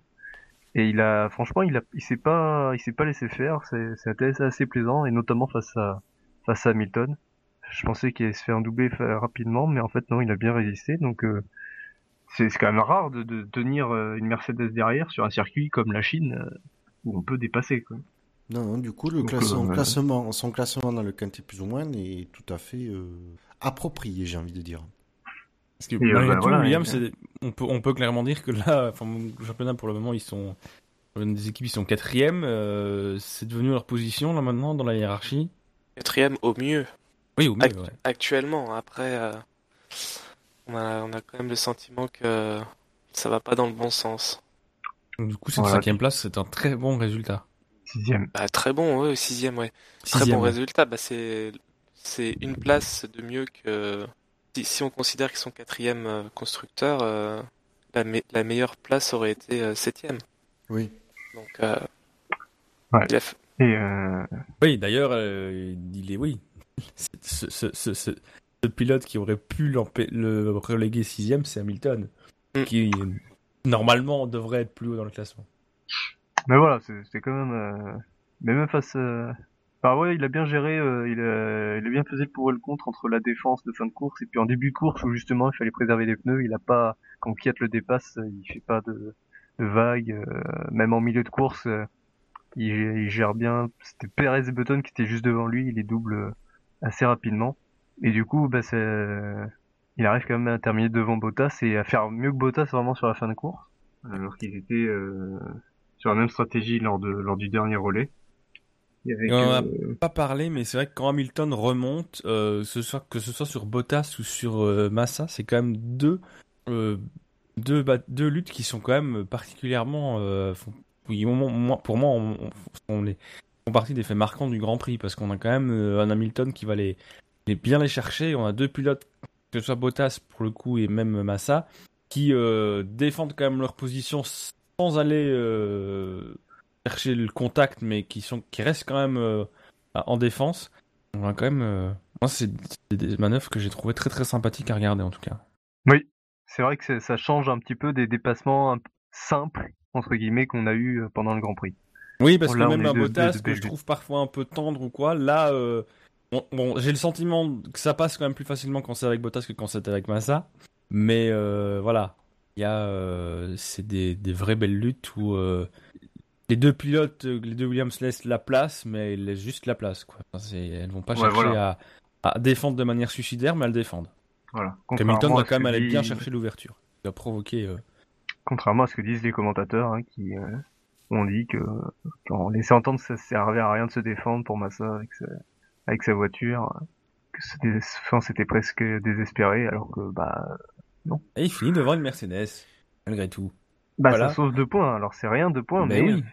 c'est toujours bien de. C'est toujours une satisfaction, mais de rien, de laisser une Mercedes derrière. Aussi blessée soit-elle. Euh, exactement, ouais. Voilà, il y a un, euh, quelqu'un sur le chat qui met Massa, c'est un champion du monde. Pendant 30 secondes, mais un champion du monde quand même. mais ça, ça, résume bien quand même euh, ce... ouais, le manque de peau de, de, de Philippe. Ouais. Eh oui, prendre des, enfin, voilà, des, des moments de l'histoire de la F1 euh, sans doute les plus marquants. Bah oui, mais à 30 secondes près, voilà, il serait perçu autrement, je pense, dans le, bah oui, mais c'est ça. Monde de la F1. C'est-à-dire que voilà, c'est juste parce qu'il n'est pas champion du monde que euh, on le considère moins. Enfin, il aurait un titre à son actif déjà, je pense que. Encore qu'on le reconsidère, quand même, euh, reconsidère quand même mieux depuis qu'il est, passé chez Williams. Hein, parce que sa fin de, son fin de passage chez Ferrari a quand même été laborieux. Ouais. Ah ben, pour sans doute un tas de raisons. Ah ben, on le euh, considère différemment, c'est surtout, on va dire, son écurie le considère différemment. Oui. Son chéquier le considère différemment aussi, à mon avis. Oh, il était bien payé chez Ferrari. Hein. oui, mais oui, mais à mon avis, s'il avait été champion du monde, il aurait pu négocier un salaire un peu plus. Euh, euh, je me souviens plus, il y a quelques années, j'avais vu les Peut-être pas chez Ferrari, mais. Euh... Massa, je crois que c'était le deuxième, le deuxième pilote le mieux payé du plateau, hein, ou le troisième. De toute façon, quand t'es chez Ferrari, t'as pas de plainte, je pense. Hein, Parce que globalement. T'imagines que porteur d'eau chez Ferrari, il était mieux payé que euh, Vettel avec deux titres, je crois, chez Red Bull. Des rats chez Red Bull. Ah, ah, mais ça, euh, ça, clairement, apparemment, c'est un peu le, c'était un peu le, le truc, ouais. Puisqu'on parle de Red Bull. Ah, mais voilà. Tu vois, je te fais les transitions. Ah, presque. Presque transition. On passe à la cinquième place pour un pilote. C'est un peu le chiffre fétiche. Il connaît bien Red Bull, même s'il a décidé de voguer sous d'autres cieux. Un pilote qui, comme Romain Grosjean, était remonté à la fin de la course, mais pas sur le même pilote. Il a marqué 38 points en positif, 14 en négatif, ce qui fait donc un total de 24 points dans ce cadre plus ou moins. C'est Sébastien Vettel qui termine euh, deuxième du Grand Prix. Et cinquième du classement. Hmm. Ouais. ouais. Alors, je sais qu'il y aura des avis euh, sur le chat. Et je pense qu'il va y avoir euh, des avis, à part pour un pilote peut-être, dans ce, dans ce, classe, dans ce top 5. Ah. Non, mais je, je, sais pas, j'ai lu ici ou là que euh, on avait tendance à mettre Vettel dans, les négatifs. Très honnêtement, euh, je regarde sa course, je suis globalement assez impressionné parce que sa remontée dans le au restart, alors il a les pneus super tendres qui sont plus rapides certes, mais justement qui, qui auraient pu s'user plus vite, notamment justement en se bagarrant dans le peloton comme ça, et il arrive à remonter ça mais d'une à une vitesse j'ai trouvé ça assez impressionnant, sachant qu'en plus son aileron était endommagé. Euh, il, voilà, il passe de quoi 12, 13e, 14e à euh, à 3e, même à 2e euh, en l'espace de de 10 15 tours. Enfin, j'ai trouvé ça j'ai trouvé ça vraiment bien. Euh, C'était vraiment une attaque offensive et un bon choix stratégique peut-être en ayant chaussé les super mais qui était quand même risqué. Ouais, je suis tout à fait d'accord avec toi ça montre euh, que la Ferrari est vraiment une, euh, une bonne voiture cette année. Et euh, c'était impressionnant. Après, on peut reparler, je pense, du départ. Parce que, bon, là aussi, il va y avoir différents points de vue, mais il est quand même un des acteurs de, du, du, problème du départ. Je pense, là, pour le coup, il fait clairement une erreur. Il finira d'appréciation. Ouais, je pense qu'il euh, il, il overreact, Comment, comment on dit? Oui, sur sa réaction, ouais. Parce il surréagit sur la... Il surréagit, ouais. À, à 4 ah. qui arrive à l'intérieur. C'est ça. Je pense qu'il a eu peur, alors que je pense que vraiment il y avait de la place pour tout le monde. Et euh, malheureusement, c'est son coéquipier qui et lui-même qui en paye un peu les les pots cassés, quoi. Oui. Ouais, voilà, c'est un, petit mouvement de panique. Ouais, oui, c'est ça. Parce que Kiat arrive certes vite, mais il n'arrive pas trop vite. Oh, son freinage est maîtrisé, non, il, il, souvire pas, euh, il n'y a pas de oh, C'est très beau. Ah oui, une, belle, une, belle, attaque. Le fautif, c'est, euh, enfin, quand on revoit le replay de la caméra de Vettel, on voit que Raikkonen rentre dans le premier virage et puis il allume un pneu, donc il tire un peu, il fait un petit droit il replonge à l'extérieur et euh, finalement Vettel est, vraiment mal pris parce que bah il y a la place pour Kivat pour passer donc bah Kivat passe euh, Raikkonen, j'ai envie de dire, se remet un peu sur la ligne euh, sans forcément faire attention à ce qui se passe à côté. C'est surtout, Raikkonen qui, qui, rentre dans Vettel plus que Vettel qui rentre dans Raikkonen. Raikkonen euh, ferme quand même pas mal la porte. J'ai eu la même impression. On voit la, caméra embarquée de Vettel, c'est Vettel est pris en sandwich. Hein. On, a, vraiment la, la Ferrari de Raikkonen qui se met presque en perpendiculaire, mais j'exagère un peu, mais plus Raikkonen qui va toucher Vettel que l'inverse. Hein. Donc évidemment, ça fait mauvais, ça ferait mauvais gens qu'il aille s'engueuler avec Raikkonen parce que déjà, ça fait mauvais gens que les deux Ferrari se touchent, mais euh, non, et puis en plus, sa colère sur, euh, sur Kevat était pas, euh, pas justifiée, honnêtement. Ah, parce que Kevat, il touche personne, Kevat. Hein. Ah oui, et il y, a, mais... la place pour passer, il est pas honteusement euh, ah à escalader le vibreur comme un cochon. Il est absolument blanc comme neige sur ce coup-là. Il y a une porte, bah, il y a un trou qui est largement plus large que la voiture, et ben, il y va. Il pour ça. il hein. s'est pas laissé démonter d'ailleurs euh, avant le podium, l'air de rien. Oui, oui, c'est ben, sympa comme il y, a la, il y a la place, euh, j'y vais quoi. Bah oui, c'est la course. Mais c'est vraiment ça, c'est vraiment un fait de course. Enfin, c'est aussi le, enfin, c'est vrai que le, pour moi le plus fautif ce serait ce serait Raikkonen, mais euh... Raikkonen. C'est la c'est la c'est la configuration du virage euh, qui fait que de toute façon il est large et puis qu'il se rétrécit. Donc bah t'es à 3 de front, bah à 3 de front ça passe pas. il se rétrécit et il se referme. Ouais. D'ailleurs, la pire des combinaisons. Ah oui. Donc ils sont à 3, bah Vettel il est vraiment à la plus mauvaise place parce qu'il peut rien faire là. Bah, non, je pense qu'il avait de la place sur la droite Vettel et qu'il pensait qu'il euh, que peut-être. Bah, à droite, il a Kevat à droite. Mais ouais, mais il est quand même assez loin. Il n'est pas roue contre roue.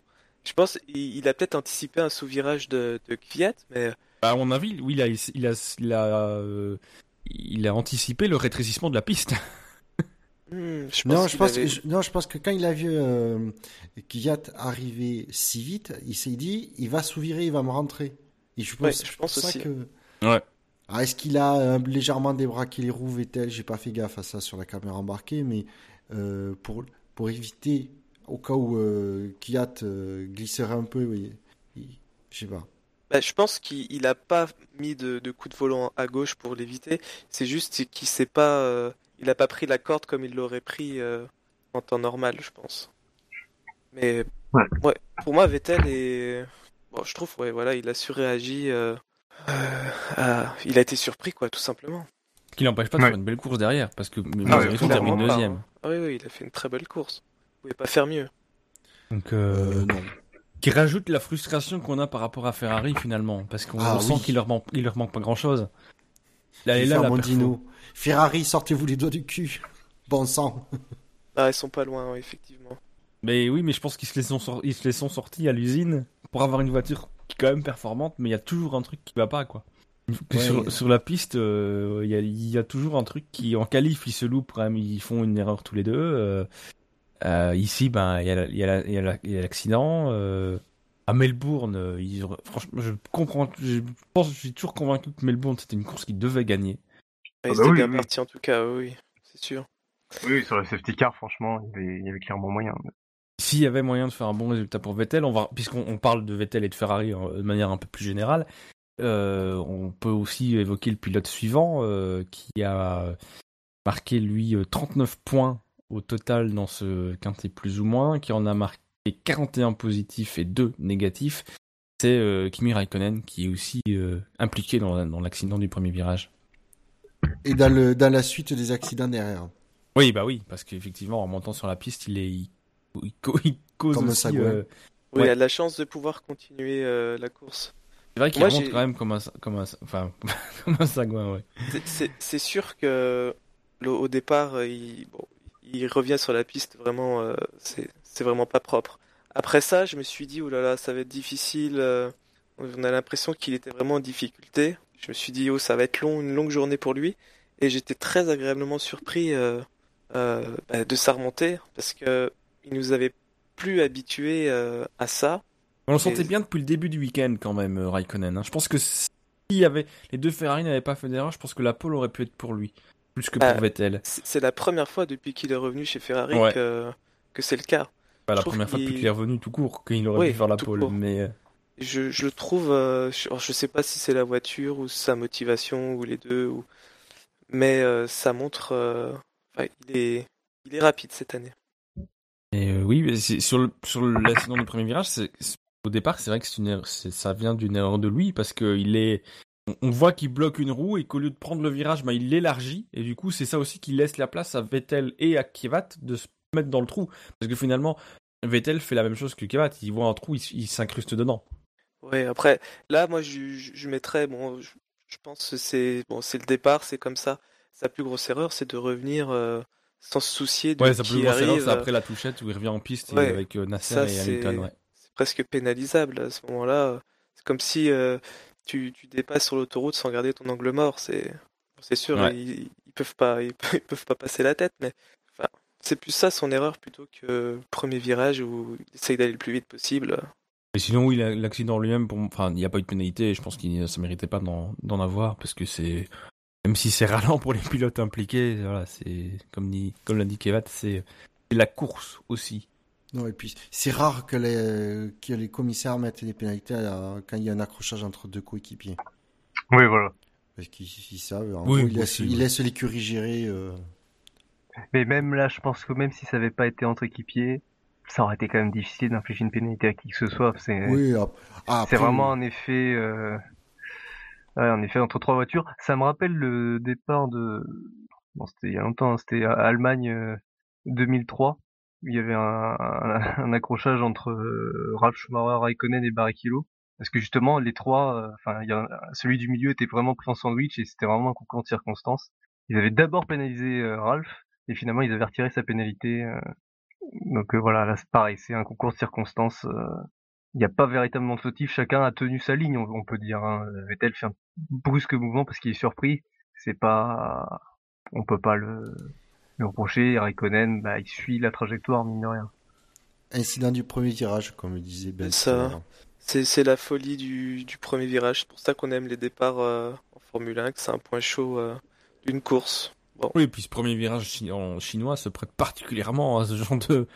est très propice à ça, parce que c'est vraiment un virage très très particulier. on dirait qu'il a été fait. Qui se resserre, ce que j'allais dire, je pense qu'il très vite de direction, qui est en pente un petit peu. Euh. Je pense qu'il a été dessiné spécialement pour ça. Oui, je pense que oui, parce que je pense que oui, je pense que le terrain est un peu plat au départ, donc euh, Tilk peut faire un peu ce qu'il voulait. C'est vrai qu'il est très particulier ce premier virage. Après, oui, la course de Raikkonen, elle est, elle est très bonne. C'était vraiment laborieux au début, euh, quand il était en, en médium, même en tendre dans le, dans le restart, au restart. Oui, je me suis fait des soucis, moi. Franchement, je pensais qu'il allait euh, vraiment galérer. Et euh, au final, il s'est bien bien rattrapé. C'est à la fin de son relais euh, en médium, il retrouve des couleurs en fait. Il se fait pas pas trop distancer. Et c'est là où on se dit que stratégiquement, il a, il a plutôt bien joué parce que du coup, il, il chose des tendres neufs pour la fin de la course. Il peut bombarder. Donc c'était intéressant. C'est sa meilleure course euh, pour moi de. De sa carrière Ah non, pardon. c'est reconnaître pas Alonso. Oui, c'est Alonso, on en a parlé il y a longtemps. Son retour chez Ferrari Mieux, ah, que, ses, mieux que ses podiums. Ouais, je, l'ai senti euh, bah, à l'aise et, euh, vraiment rapide. quoi. C'est bagarreur et, euh, et motivé. Mais globalement, il, est, il, est, plus convaincant cette saison, enfin sur ces trois premiers Grands Prix par rapport à l'an dernier. Hein, euh. ah, oui, largement. Mais c'est vrai qu'effectivement, on l'a vu vraiment offensif euh, sur ce, sur ce Grand Prix. Il était obligé, mais il a réussi sa remontée. Ce qui, euh, alors que ces derniers temps, il avait plutôt tendance à ne pas remonter aussi bien que d'autres. Mm. Oui, mais d'ailleurs, il y a un message radio parce qu'on en a, on en a quand même beaucoup moins. C'est des messages radio c'est vraiment dommage, hein, euh, malgré tout, puisque eux, de toute façon, eux aussi, les pilotes en ont beaucoup moins. Mais il y a ce message radio de son ingénieur qui lui dit, euh, tu vas devoir remonter avec, euh, face à d'autres pilotes, mais on sait que tu peux le faire. Et puis un, bon week-end globalement en termes de, de rythme pour Raikkonen. Il durant les essais, il est, il est bien par rapport à, Vettel. Et, et en qualif, il est devant. Les deux ont fait une erreur en qualif, mais il est devant. Donc euh, c'est dommage vraiment cet accrochage parce que qu'est-ce que ça aurait donné en course sans accrochage entre Raikkonen et Vettel? Est-ce que Kimi aurait pu rester devant? On Oui, et puis par rapport à la Mercedes aussi, parce que c'est vrai et puis par rapport à la Mercedes, bien sûr. Parce que voilà, c'est ce qu'on a dit globalement, on a cette frustration de se dire que euh, le Ferrari n'est peut-être pas si loin, alors qu'on a le sentiment aussi quand on voit les chiffres, même en qualif, que l'écart reste quand même important. On a l'impression que déjà en qualif, il pourrait être plus faible et qu'en course, ça pourrait donner des choses très intéressantes et on passe à côté de quelque chose. Ouais. Bah qui est augmenté aussi par la frustration plus générale aussi parce qu'Hamilton est aussi systématiquement un peu hors course rapidement. voilà. Ouais, pour l'instant. On a un potentiel pour que ce soit aussi intéressant à l'avant que dans le que dans le peloton. Exactement. C'est pour ça que s'il y avait une bagarre vraiment en tête, euh, la note euh, du Grand Prix de Chine aurait été euh, vraiment très très bonne. Oui, c'est aussi pour ça qu'on cesse un peu de marche peut-être dans nos notes parce qu'on sent qu'il y a un potentiel pour. Ah, moi, clairement, c'est quand justement le, ma réflexion tout à l'heure pour moi donner la note, c'est c'est de dire ben, je me disais, voilà, on a des courses depuis le début intéressantes, il se passe plein de choses, mais il manque ce truc où c'est la bataille pour les premières places. Qui... Mhm. Oui, bah parce que derrière, on a, on a les bagarres, effectivement, mais c'est vrai que pour la première place, il manque ça. Et c'est, euh, celle à laquelle finalement on s'intéresse peut-être le plus. Et c'est celle même qui, est le plus médiatisé dans les médias généralistes. Et même, voilà, c'est ce qui vend la F1, malgré tout, c'est la victoire. quand les gens voient ces Rosberg qui gagnent ou Mercedes qui gagnent encore, ça leur semble ennuyeux, alors que finalement, même si c'est vrai que cette partie-là de la course peut être ennuyeuse, à l'arrière, on a, des choses euh, très intéressantes avec un peloton euh, où, où ça se bagarre euh, quand même pas mal. Oui, exactement. Je pense qu'il y en a qui, encore, qui sans trop suivre la F1, pensent que la F1 est pas terrible, alors qu'on a un super début de saison. Mais c'est vrai qu'elle pourrait sans doute encore être meilleure et que on espère que ce ce, ce, ce, duel, cette lutte à, l'avant va aussi avoir lieu parce que c'est vrai qu'on on, on, sent qu'il manque pas grand chose. Déjà, on attend qu'Hamilton ait un peu moins l'âge commune. Euh, et puis Ferrari, quand même, pas, euh, le potentiel pour aller chercher euh, des belles choses sur, sur des prochains Grands Prix. Je vous propose d'attaquer le podium. Oui, parce que Pourquoi ils ont de ce, ce classement SAV. Et qui est-ce que vous voyez troisième euh, 4. Ouais. Il reste 3 pilotes. Hmm, Rosberg. Un Rosberg. 4. 4, ouais. Eh ben, c'est Buchor qui a raison. C'est Nico Rosberg qui est troisième de ce oh, classement. Red Bull. Parce qu'une Mercedes devant, c'est comme il vient, il a dit juste avant, une Mercedes devant, c'est ça fait pas rêver les gens quoi. c'est dramatique. Hein. Ben, il a par rapport... 50 points, Rosberg, il a pas marqué de points négatifs. Heureusement qu'il a pas eu de points négatifs. Je trouve ça dur. Hein. Il gagne la course avec 37 secondes euh, d'avance. Ah, il pouvait mettre 3 tours à tout le monde, euh, il serait pas forcément. Oui, mais il part quasiment devant, il finit devant. Enfin, il n'y a pas une course euh, particulièrement mouvementée. Enfin, c'est c'est sans doute lui qui a la course la plus pépère, quoi. Donc, sans enlever sa performance, c'est quand même une victoire. mais bon, ça, ça, ça, parle, ça, ça marque moins les gens. Que Ricardo soit devant, c'est pas étonnant parce que Ricardo fait une très bonne remontée. Que Kiat soit devant Rosberg, euh, Kiat n'a pas fait grand chose par rapport à Rosberg. Quoi. Bah, Kevat est le, pilote du jour euh, de la FOM. Hein. Oui, parce que Vladimir. on est arrivé à cette émission, on peut le dire. Il a plein de téléphones, Vladimir. Mais. Euh... je trouve ça un peu, un, peu dur pour Rosberg. Il fait un départ euh, correct parce qu'il a entendre. Ouais, mais correct, mais sans plus. Mais c'est vrai qu'il est entendre. Ça il a entendre contre les. C'est aussi ça le, truc donc plutôt bon. Et euh, puis après, bon, il, repasse rapidement devant Ricardo et, voilà, 37 secondes d'avance. Ça fait combien de temps que c'est pas arrivé euh, un si gros écart euh, à la fin d'une course? Je sais pas. Après, je ne sais pas, mais je peux vous dire depuis quand un pilote n'a plus gagné trois, les trois premières courses de la 2004. saison. Le, dernier à avoir fait ça, effectivement, c'est en 2004. C'est Schumacher qui avait gagné non seulement les trois premières courses, mais les cinq premiers Grands Prix de la saison. Ouais. Donc euh, c'est quand même plutôt pas mal. Hein. Avant d'abandonner à Monaco. parce que d'autres pilotes, euh, Button en 2009, il gagne deux grands prix. Vettel en 2010 ne gagne qu'à partir du troisième grand prix. Et Schumacher en 2004, effectivement, cinq victoires de rang. Donc, euh... statistiquement, bah, c'est pas mal. Ah oui, c'est pas mal du tout. Rosberg, il a pas fait. moi, je suis le premier à le reconnaître. Il a pas fait une course flamboyante. Ah, il n'a pas, eu besoin non plus. Enfin, il n'a pas eu besoin. Les circonstances font qu'il n'est pas obligé de la faire non plus. Non, mais faut pas, faut pas oublier une chose, c'est que c'est quand même euh, le principe du qualité plus ou moins, il repose sur l'appréciation qu'on a de pilote euh, durant la course et que on a on sait que on a l'impression et on, a envie de dire qu'on sait que Rosberg il a pas eu à forcer sur cette course. Donc on va pas, moi ça me choque pas après qu'on lui donne pas la première place, même s'il a, même s'il a gagné. Je suis d'accord, pas la première, mais parce que je pense aussi que Ricardo a fait une meilleure course.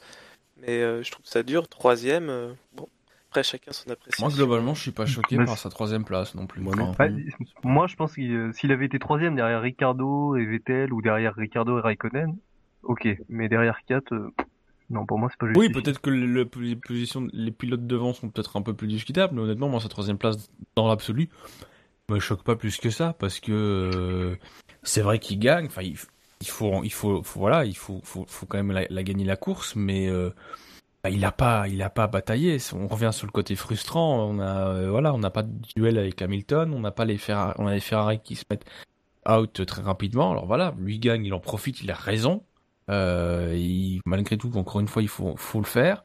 Mais euh, moi, c'est des il a fait, c'est typiquement une vraie course à, entre guillemets à la Rosberg. Enfin, je veux dire, on l'a pas vu et là, il signe un résultat qui est, pas, qui est même plus surprenant parce que voilà, on sait qu'il a la meilleure voiture, il est en position de la remporter la course. Moi, c'est vraiment l'écart qui m'impressionne parce qu'il y a, y a plein de courses euh, dans l'histoire récente où il y a eu des pilotes qui sont qui ont pas eu à forcer leur talent. En général, ils finissent avec 10 secondes d'avance parce qu'ils gèrent euh, tout ça. Ouais, mais il y a eu pas mal d'événements derrière quand même. Hein. Ouais, c'est vrai qu'il y a des événements qui ont ralenti les autres. Mais bon, 37 secondes, je trouve ça. J'aimerais bien retrouver le... le... dernière fois qu'il y a eu un écart aussi gros, mais c'est, je trouve ça vraiment. Euh, oh, Mercedes a bien déjà dû finir avec des avantages comme ça, non? Ouais, mais ils étaient deux. Ils étaient deux. Donc, euh, mais sinon, au pire euh, du, de l'époque Vettel, hein, quand il était à Abu Dhabi en 2013 et qui, ou même à Singapour, il a mis des leçons à tout le monde là. Ah, c'est oui, c'était des, ouais. des grosses bah, C'était des vraies démonstrations. Je pense qu'on était dans, dans ces écarts-là. C'est la mission pour nos auditeurs, euh, aller chercher, retrouver quel a été l'écart le plus. Quand est-ce que l'écart a été euh, aussi important entre le premier et le deuxième? La dernière fois, parce qu'il y en a eu. Oui, vous avez 4 heures. Je sais, bande de feignasses. Oh bah, Gus Gus, je suis sûr qu'il sait de sa tête. Hein. Non, mais après, euh, qu'est-ce que je vais. Euh... Ouais, Rosberg, alors, moi aussi, j'ai. Donc, il y a l'écart qui est impressionnant, et là aussi où j'ai été impressionné, c'est euh, la gestion des pneus. On va dire, oui, effectivement, euh, il, a, il a eu la course tranquille, mais reste qu'il n'a fait que deux arrêts. Et course tranquille ou pas, Franchement, deux arrêts sur le Grand Prix, euh, on pensait pas que quelqu'un arriverait à le faire. Ouais, c'était bien géré. Et puis ça, c'est très intéressant, je trouve, de, le fait qu'il parte entendre. Déjà dès la Q2, enfin dès les qualifs, on se dit, il fait la Q2, il fait le premier tour entendre. Ouais, mais il va en refaire un. Ah non non, il reste, il fait son, il fait son temps de Q2 entendre. Et là, tu me dis pour la course, ça va déjà, ça va déjà donner un, un ingrédient intéressant parce que les autres sont tous en super tendre. Et malgré tout, il, oui, il tient le rythme de la, de la Red Bull. il, la dépasse même euh, assez rapidement.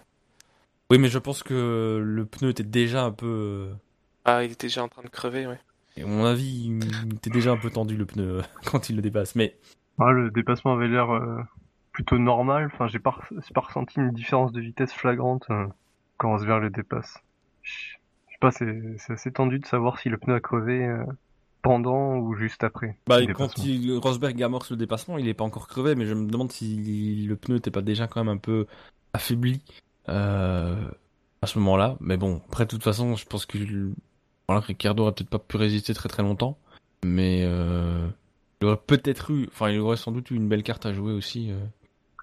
Euh. Mais peut-être allons-nous en parler de Ricardo comme prochain pilote? Non, mais non, pour conclure sur Rosberg, c'est enfin il a la confiance, il a la réussite avec lui, mais on peut, on peut, alors c'est difficile de tirer une conclusion par rapport à Hamilton. Reste qu'il a retrouvé quand même un, de la, euh, la confiance et le, et euh, ce qu'il faut pour pour euh, pour être bon sur les week-ends de course. Enfin, on voit clairement qu'il est, il est vachement plus solide que l'an dernier quand même. On le sent beaucoup plus serein. C'est. Moi, je... Oui, de toute façon, il peut pas ne pas être serein. Enfin, il a gagné les trois premiers Grands Prix pour être plus serein que ça, faut.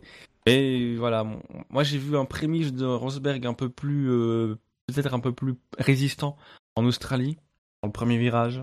Ah oui, oui euh, mais... y a ça, Et j'aimerais quand même bien, euh, malgré tout, j'espère vraiment qu'on va revoir un Hamilton va être capable de vraiment jouer des coudes avec pour voir où en est exactement Rosberg, en sachant qu'il est cette fois-ci dans la position du leader, parce que c'est lui qui est en tête du championnat du monde. voilà. Là, il y a un si gros écart entre les deux que j'ai peur que justement Rosberg se contente de la deuxième place. il, a, il peut quand même voir venir un petit peu, donc d'éviter peut-être la bagarre. Justement, justement, ce serait révélateur de la mentalité. Est-ce qu'il se contenterait de la deuxième place ou est-ce qu'il hmm. essaierait quand même d'aller la chercher la première place? Mais oui, non, mais c'est voilà.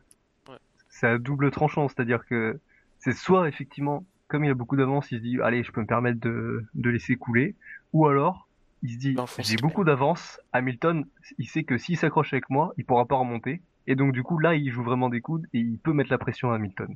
Ah oui, parce que finalement, se contenter de la deuxième place, c'est ce qu'il a fait en 2014. Hein. Après le premier Grand Prix, il a 25 points d'avance, gratis. Et à partir de là, il fait deuxième, deuxième, deuxième. C'est ça. Donc on va voir s'il change. Donc ce serait, ce serait intéressant, parce que de toute façon, à un moment donné, Hamilton va, va, il va pas avoir euh, des problèmes toute la saison. Donc euh, voilà, ce sera quand même intéressant de, voir ça, et puis ça donnera aussi une idée de la physionomie de la suite de la saison. Oui. Alors si on a un Rosberg qui va vraiment marquer son territoire, ou si quand Hamilton repointera le bout de son nez, on va retrouver un Rosberg qui va se dire oula, 22 v'là Hamilton. 44 v'là Hamilton. 44, oui. Mais euh, effectivement, je pense que il peut, y il peut avoir des soucis plus tard dans la saison, et donc les courses où les deux n'ont aucun souci, il faut qu'il il faut qu'il soit offensif et qu'il reste devant pour maintenir cet écart euh, et, se, et compenser un éventuel problème euh, qu'il aurait euh, plus tard dans l'année. Concernant les écarts, tu posais la question de savoir le plus grand écart, depuis quand on avait plus de 37 secondes. Eh bien, le plus gros écart, 37 secondes, c'est le plus gros écart depuis euh, Grande-Bretagne 2008. Euh, nous dit Gus Gus sur le chat, c'était 1 minute 8 entre Hamilton et Nick Heidfeld, c'était sous la pluie. voilà, ça fait quand même 8 ans, quoi. Donc ça fait un bail. Même Vettel dans sa domination. Mais oui, je pensais que. l'a pas fait. Abu Dhabi, il avait, il avait pas été loin, et puis euh, à Singapour, il avait peut-être Singapour pas parce qu'il est... enfin, il termine avec une belle avance dans mon souvenir, mais il y a plein de safety cars, donc il... l'écart reste impressionnant par rapport au tour couvert. Mais euh, voilà, pour la petite info. Et donc, moins que vous vouliez encenser encore Rosberg. Non, ça va. Passons, passons au duo Red Bull. Ou, ou critiquer, mettre un bémol sur ses performances. Après tout, on peut aussi. Euh, on va passer donc au, au, deuxième de ce classement. Et qui peut bien être deuxième du classement Allez, qui nos auditeurs ont placé deuxième? De toute façon, c'est un pilote Red Bull. Voilà, on le sait. Il a, il, a, il a eu des points négatifs. Ouais, donc c'est 4. J'assème à votre. Effectivement, c'est Daniel ah qui a été cité 57 fois et qui a été euh, cité 3 fois négativement et qui donc a un total de 54 unités. Il est deuxième, le russe, plus haut que sur le podium réel. Et bah je sens que ça va faire débat. Ouais, ça c'est pas compréhensible. Ce qu'il fait, il fait un super départ, un super premier virage, et puis c'est tout. Après, il roule vite, mais euh, s'il est, est, devant Ricardo, c'est que Ricardo a eu la crevaison. Et puis, euh, puis voilà, il n'a pas pas fait de dépassement exceptionnel, il n'a pas eu à défendre de manière exceptionnelle. Il a juste capitalisé sur un, un bon envol. Est-ce que les gens n'ont pas pensé à un week-end globalement bon? Euh, Parce que les week-ends précédents, il avait quand même été décevant en qualification. Ici, il est pas mal en qualif. Euh, ah, et puis, il finit quand même la course. Ben, il est enfin au niveau de la Red Bull, quoi. En qualif, il est derrière une Williams, hein, je rappelle. C'est pas. ça reste quand même pas, ça reste pas totalement dégueulasse euh, par rapport aux qualifications précédentes. il, ah, là, il décevait. Là, il est quand même à une place plus raisonnable. Quoi. Il est plus à une place. Effectivement, on l'a souligné pendant l'émission de qualif. Euh, il fait pas une mauvaise performance, malheureusement. Euh, Ricciardo en fait une bien meilleure. Mais euh, voilà, ça reste quand même un week-end qui est globalement bon. Ouais, attention à pas comparer avec ses qualifs d'Australie et, et Bahreïn. Ça, c'est parce qu'il a été vraiment pas bon en Australie et Bahreïn. Ah oui, non, mais c'est ça, en Australie, il était... oui, non, je suis bien d'accord qu'il était pas bon en Australie et en Bahreïn en qualif. Mais justement, du coup, comme ici il a été bon, peut-être que les auditeurs ont aussi récompensé un week-end qui, dans l'ensemble, est bon. Hmm. Et ce, dès le samedi. Enfin, il peut, il peut clairement dire merci aux, aux incidents. Euh, il fait une bonne course. Sa course, elle est, elle est bonne de toute façon. Mais on, on peut pas juger, quoi. C'est qu'est-ce que ça aurait donné avec euh, avec Raikkonen euh, et Ricardo euh, sans leur sans leurs problèmes. Reste que bon, il était largement devant le, reste du peloton. Après, comme il a dit, le, son, action du départ, euh, il dit avec, euh, son sourire en disant, bah, c'est ce genre d'action qui, te, donne un podium. C'est une mentalité euh, de, de, gagnant, quoi.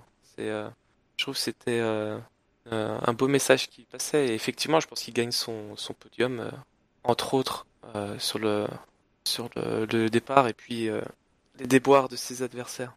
Et donc on va passer, on va, on va, rester chez Red Bull et comme ça on pourra évoquer la performance globale de l'équipe, quand même à souligner aussi sur ce week-end. Oui. Le numéro 1 de ce classement, quel mystère. Je, patiente un peu des fois que Jassem nous écoute et qu'il aura envie de venir s'incruster dans l'émission. Pareil qu'il y a des gens qui font ça désagréable. Ah non, hein. Ça, suffit.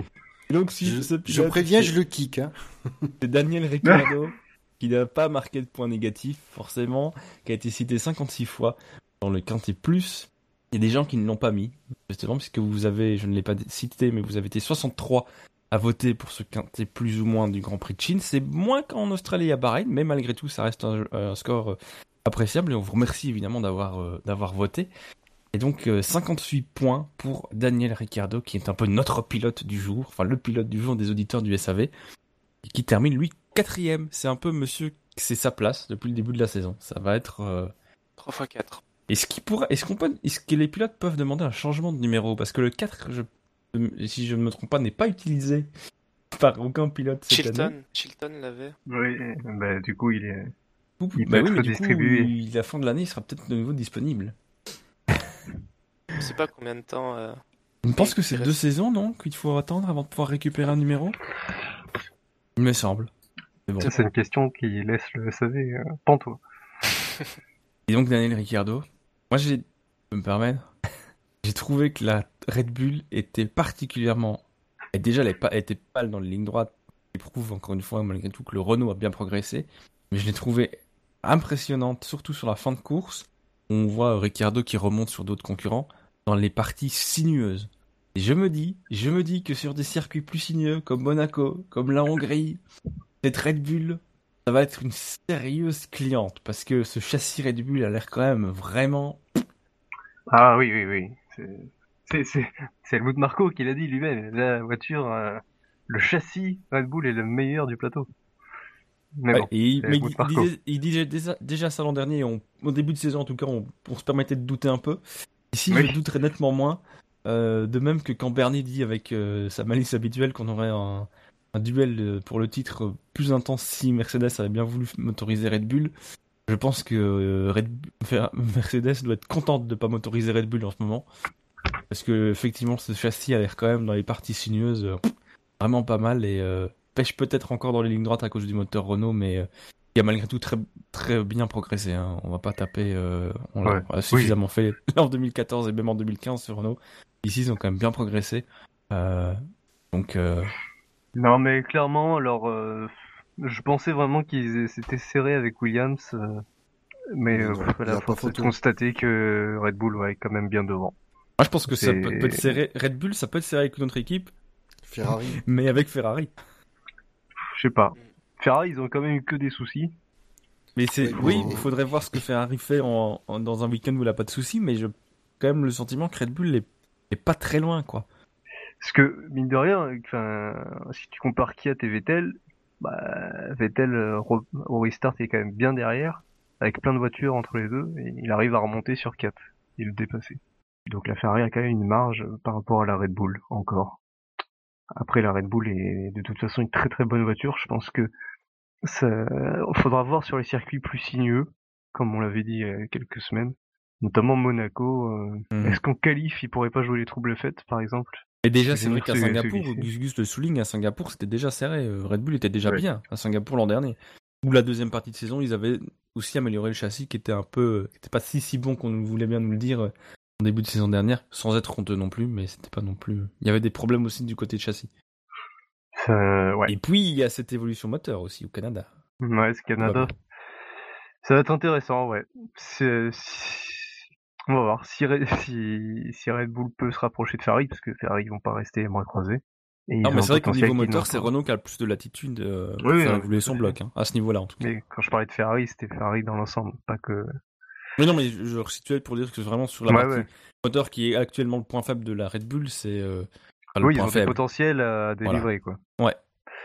Donc euh, ouais. Après euh, sur la course de Ricardo, bah c'est pas de chance. Alors je veux dire, il s'en sort plutôt pas mal parce qu'il crève euh, pas loin des stands. Bon, il repart quand même. Ouais, c'est pas un mauvais endroit pour péter hein, le, pneu, ouais. Après, il ressort, enfin, restart, je sais, tu vas pouvoir nous dire ça, Ben, mais il doit être dans la 20 e je crois, de mémoire. 18 aussi. Voilà, il est proche de d'Hamilton et de Raikkonen à ce moment-là. Il est devant. Ouais, il est juste devant. Euh, bonne remontée. Euh, il les a maintenus derrière, mais de rien. Oui. C'est intéressant. il fait partie de cette petite frustration quand même qu'on sent de ce Grand Prix. Que lui aussi aurait pu euh, prétendre à quelque chose d'autre. Prétendre à quelque chose de plus que cette quatrième place. Mériter le champagne, c'est sûr. Oui. J'espère qu'il aura d'autres occasions cette saison, il mérite. Bien sûr qu'il aura d'autres occasions. Je pensais que cette Red Bull peut comme elle l'a fait en 2004, en 2014, pardon. monter sur la, vraiment goûter au champagne en étant sur la plus haute marche. Oh, c'est possible. pas Ouais. Ah, moi j'ai déjà plus, moi j'ai déjà donné mon avis. Hein. Je pense que sur des circuits comme Monaco et la Hongrie, c'est même Singapour, c'est totalement jouable, ou peut-être même d'autres, aussi en fonction de l'évolution moteur. Mais euh, donc. Euh, clairement, ils ont leur chance. Clairement. Oui, ce sera beaucoup plus jouable que l'an dernier. Ah oui. Il n'y a pas photo. Il y aura plus d'opportunités. Et euh, l'écart euh, entre Mercedes et Red Bull m'a l'air pas trop fort, pas trop important. donc il suffirait, euh, en plus, il suffirait en plus d'une lutte entre Mercedes et Ferrari qui peut conduire à des erreurs et une Red Bull peut, tirer les marrons du feu. Je pense qu'ils étaient bien plus loin que ça en 2014 quand Ricardo en a gagné 3 donc.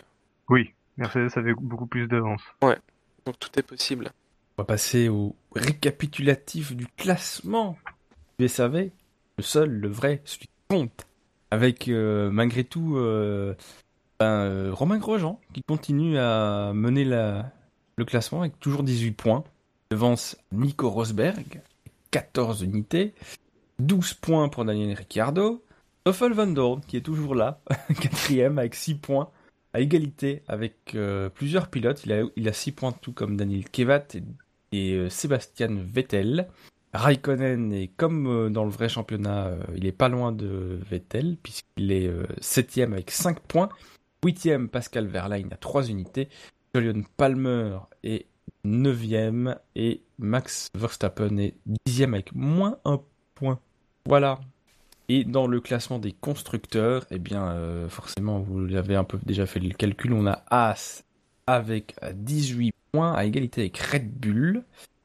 14 unités pour Mercedes, 11 points pour Ferrari, 6 points pour McLaren, 2 points pour Renault. Toro Rosso ferme la marche. Et puis on a euh, Force India, Williams et Sauber qui n'ont pas encore inscrit points cette année. Et dans le vrai classement? L'autre classement. Pas le vrai classement. D'ailleurs, on a... D'après la FOM, c'est le vrai. Mais on n'a pas fait. Euh, dans quelques années, ils se rendront compte. Dans l'autre classement, donc. Forcément, sans surprise, mais là, c'est euh, Nico Rosberg qui mène largement les débats avec trois victoires consécutives, 75 points, 75 unités donc, 39 points pour Lewis Hamilton, 36 pour Daniel Ricciardo, Vettel est quatrième avec 33 points devant Raikkonen et 28 points, 6 Felipe Massa, 7 Daniel Kevat, 8 Grosjean, 9 Verstappen, Bottas devant Hülkenberg en 11e position. 12e Carlos Sainz et puis le petit belge 13e qui est toujours le seul à avoir marqué un point pour McLaren. Voilà. Alors que du côté des constructeurs, c'est Mercedes qui là aussi largement en tête avec 114 points, 61 pour Ferrari qui est un peu devant Red Bull mais pas de beaucoup puisque 57 points pour Red Bull en troisième place 29 points pour Williams, qui est effectivement tout quatrième mais en, retrait. Euh, As euh, stagne à 18 points puisqu'ils n'ont pas marqué ici en Chine. Dixième, Toro Rosso revient sur As avec 17 points, 6 points pour Force India et un petit point pour McLaren. On a oublié d'attribuer les points, euh, enfin un point positif ou un point négatif. Enfin, d'envisager les possibilités.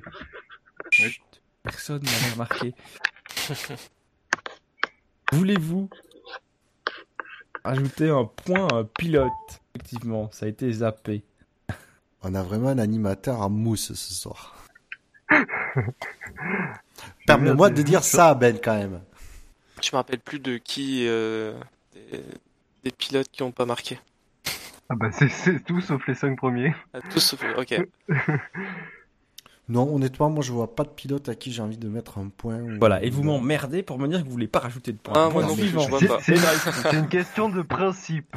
Il faut évoquer la possibilité. Non, pas de plus 1, pas de moins 1. Non. Non. Eh ben c'est parfait, on peut reprendre le déroulé normal de cette émission avec le sondage des faits marquants. Et il y avait un Grand Prix il y a 15 jours, donc il y avait un sondage avec les faits marquants et vous avez été là 128 à voter. Donc merci, comme pour le, le quintet plus ou moins, merci de vos votes. Euh, la dernière position, on a un vainqueur, évidemment, mais on a aussi des perdants. Et parmi les perdants, on a la proposition suivante, Vettel, l'attente Ferrari fait un flop, qui n'a eu que 10 votes.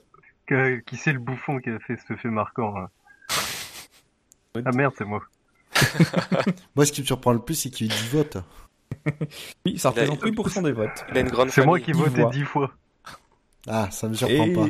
Et ça aurait pu, ça aurait pu ne pas être dernier, puisque la proposition précédente, enfin suivante, oui, euh, a récolté 12 votes, soit 9% des votes. Et c'est euh, Verlaine, une manor qui brille dans la nuit. c'est nul aussi. Oui, bah, non mais quand, quand, je vous écoutais la, la, dernière fois, euh, j'étais déprimé par les propositions que j'ai entendues. Il y en a qu'une qui relève le niveau. Et je suis sûr que c'est celle-là qui a gagné. Ah, écoute.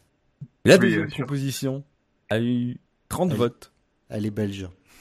23% des votants estimé que le fait marquant du Grand Prix était Van Dorn est parti du Japon pour rapporter un point au Japon. Et forcément, il n'en reste qu'une. Vous vous doutez de laquelle c'est Celle de Shinji. La fanbase euh, franco-suisse a eu raison de la fanbase belgo euh, c'est euh, effectivement pour une deuxième course Grosjean Assur avec 76 votes, ce qui représente 50% des voix. Voilà. C'est pas une conspiration, c'est juste que Shinji, il, a, il avait une bonne formule. Que eh oui, voilà. Tu peux parler du truc, du non-événement d'une course, du moment que tu le tournes super bien. Non, mais voilà. Déjà, ça fait déjà, Jackie... travail. Non, déjà, Jackie a proposé un fait marquant qui était vraiment un fait de course. Oui, c'est vrai. Voilà. Par contre, je me souviens pas, il avait pas proposé un truc d'abord? Euh. Non, je crois pas. de toute façon, c'est celle-là qui a été retenue. Hein. Moi, j'étais pas dans l'émission, euh, démerdez-vous. Hein. Bah, moi j'ai été. C'est quoi la question? Jackie, comme première proposition, il avait pas un truc bidon? Non, non. Ah, Jackie. Non, non, il avait dit ça. Si euh, qui avait une proposition? Qui Moi, j'avais parlé de Rosberg qui sauve un enfant de la noyade. Ah oui, oui, ah oui c'est ça. C'est ça. J'ai failli me connecter à Team, euh, sous TeamSpeak pour venir t'insulter. J'étais, je te garantis, j'étais à deux doigts. Ah mais non mais on l'a dit. C'est génial. Non, on, on, parle d'effets de course, on parle pas d'effets d'autres choses. Mais les auditeurs, votent comme des, les auditeurs votent comme des cochons. On va leur donner de la pâtée. bravo, ah bravo de parler comme ça de nos, de nos gentils auditeurs qui nous écoutent. Mais qui Attends, attends, je fais des super faits marquants et tout. Euh, genre voter pour Grosjean deux fois de suite en fait marquant. Euh, N'importe quoi. Et donc, est-ce que Grosjean va être dans les faits marquants de ce week-end? Non. Messieurs, à vos propositions. Est-ce qu'il faut. Ce qu'il faut? Moi, je peux proposer une sur Ferrari. Je dirais euh, Ferrari 2 points, euh, danse du dragon au premier virage. Note Ferrari, danse du dragon au premier, virage. Et il faut noter sur un papier euh, qui fait la proposition. Et donc c'est qui qui a fait la proposition ici? C'est Marco. Marco. mais oui, mais voilà, j'ai plein de fenêtres ouvertes et je vois pas les noms de tout le monde. Donc voilà, c'est noté. Buchor et Jassem sont ex en tête avec euh, un ratio de 100%. C'est Jassem qui avait proposé. Euh... Oui, c'est Jassem le assure, ah. oui. je me souviens. Je, crois, je sais pas pourquoi je croyais que c'était Shinji, mais. Et non, c'est Shinji Non, Shinji, c'était Non, non c'est Jassem. Ah, c'est Jassem parce que j'ai vu Shinji qui disait oui, donnez-moi la victoire, donc je pensais que c'était lui qui avait gagné. Shinji a proposé Jassem comme fait marquant. Ah Et donc, euh, Buffer, Bilo? Alors, moi je vais dire euh, Rick cantonné à la quatrième place. Rick cantonné à la quatrième place. C'est pas mal ça. Il y, en a qui se creusent la tête, c'est ça qui est bien. Ouais, non C'est pas mal ça. Je sais, je sais pas si les gens vont comprendre Rick pour comprendre que c'est Ricardo. Mais il faut mettre RICC, je pense. C'est des fans de F1, hein, t'inquiète pas. ouais. Et donc c'était Bilo et Bouchard. Et là, je suis en train de me dire que je suis un peu dans la merde pour la mienne. Euh, je sais même pas sur quoi la faire, donc euh, avant de trouver la formulation. Si tu veux y aller, Ben, avant moi, vas-y, je t'en prie. Ah, moi, j'étais parti sur, un, sur Ferrari, donc c'est un peu embêtant. Ah. Mais avec une formulation différente. Et là, j'avais, j'aurais proposé Ferrari fait un carton, mais pas celui espéré. Ça, ça aurait été bien. tu vois? Eh ben, on change si vous voulez. Eh ben non, toi, t'as déjà fait ta proposition, c'est fait, c'est fait. Sauf si tu te retrouves inspiré pour autre chose, Marco, mais... Euh... Mais euh, je, vais je cherche autre chose aussi, hein, mais... Vu que je suis, je suis arrivé en après toi, je te laisse l'honneur, mais... Euh... Mais je...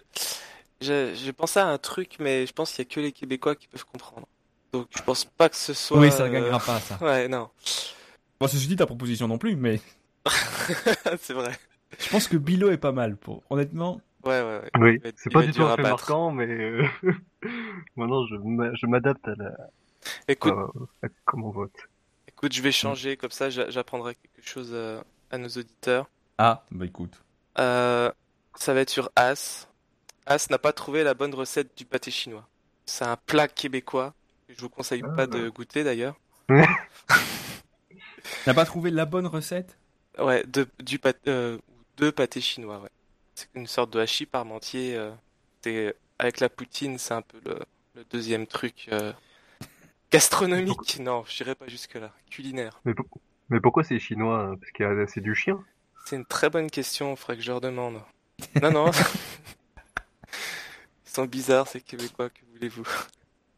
Donc écoute, je vais mettre ça, je sais que je gagnerai pas, mais de toute façon, je n'aurais pas gagné. Donc euh, comme ça, tu peux Ah, si tu dis, tu me donné une autre proposition, mais... Mais c'est ah, un peu d'accord là. J'aurais pu mettre, j'aurais pu faire As, ça peut pas passer tous les. Mais non, c'est pourri. J'aime bien. ça peut, ça peut pas passer. Ouais. ouais. On remarque les gens euh, votent toujours pour Grosjean, donc. Euh... Ouais, mais non, je vais faire, je vais faire mais Ferrari, c'est bien. Les gens votaient pour Grosjean parce qu'il avait fait quelque chose de super. Ouais. Là, tu peux faire un fait, tu, ouais, après, sauf si tu fais, effectivement, si tu fais un truc sur la contre-performance de Grosjean, mais si tu essayes de faire un fait marquant pour euh, Grosjean comme quoi il aurait fait une bonne performance, il y a personne qui va voter pour, hein. Euh, non, regarde, il est dans le, dans le, dans les derniers, hein, du, du classement SAV. Les gens l'ont saqué. Ben, oui, il a pas, il, est loin derrière son coéquipier. D'ailleurs, j'ai dit les gens l'ont saqué. Euh... Si, si. Saké japonais, ouais, non, c'est chinois, Sinon, j'ai mon fait marquant si ça vous intéresse. Ah, mais c'est très bien, vas-y. Kvyat, deux points, l'ombre Red Bull qui fait peur à Vettel. Non, qui effraie Vettel. C'est une ombre chinoise. Mais arrêtez de vouloir détrouver de toi avec un rapport avec la Chine. non, ah, je sais pas, je que... Les gens qui ont peur de son ombre, tu sais l'expression avoir peur de son ombre. Euh. Parfait. Donc vous pourrez voter pour le fait marquant Grand Prix de Chine 2016, vous aurez le choix entre les quatre propositions suivantes. Rick cantonné à la quatrième place. Ferrari fait un carton, mais pas celui escompté. As n'a pas trouvé la bonne recette du pâté chinois. Ou Kivat, l'ombre Red Bull qui effraie Vettel. C'est pas mal. Voilà, c'est pas, c'est pas un sondage pourri. Non, non, franchement, la, qualité moyenne est plutôt bonne. Voilà, voilà, la qualité de nos sondages est comme la qualité de la saison, dans une moyenne haute. Voilà. Voilà, c'est très bien. Parce que le sondage précédent, faut être honnête, il y a des propositions de merde. Mais on se laisse trop influencer par les auditeurs qui votent surtout pour la formulation et non pas pour le fait marquant en lui-même. Et du coup, euh, on s'éloigne de la. Si les formulations avaient été bien là, pour le GP de, de Bahreïn, j'aurais rien dit, mais même les formulations sont nulles. De toute façon, je vous ai présenté comme étant la crème de la crème, vous le savez. Voilà, je, n'ai pas menti aux auditeurs. Mais malgré tout. Mais est-ce qu'on est de la crème allégée ou entière? Ça, euh, on s'en fout. Donc si ce sondage est parfait, tout n'est pas parfait. Il y a toujours le petit truc, le petit truc qui, qui nous chipote. C'est l'heure des drive-thru avec une intro magnifique. Qu'est-ce qui ne vous a pas plu ce week-end? Je prends la parole. Ouf, on, sent le dossier. On sait qu'on euh, plusieurs. Non, je pense, je, je pense que le. Alors là, je vais être sur les commissaires et je vais être particulièrement dur parce que euh, au moment de la safety car, ça a été le. On va être, pardon dans l'expression, ça a été le bordel pendant la, entre les entrées et sorties des stands, tous au même moment. Et c'est clairement ce genre de situation qui un jour va nous amener à la, on va arriver, on va avoir une catastrophe dans la pit lane. Et la FIA n'a pas saisi l'occasion de sanctionner les unsafe releases qu'il y a pu y avoir. Les, pas les, les commissaires. Et je dis que justement, tant qu'ils ne, peuvent prévenir qu'il ne s'est rien passé de grave et qu'ils mettent pas clairement des sanctions à ce moment pour marquer le coup, eh bien, on arrivera que l'un jour, il y aura une catastrophe.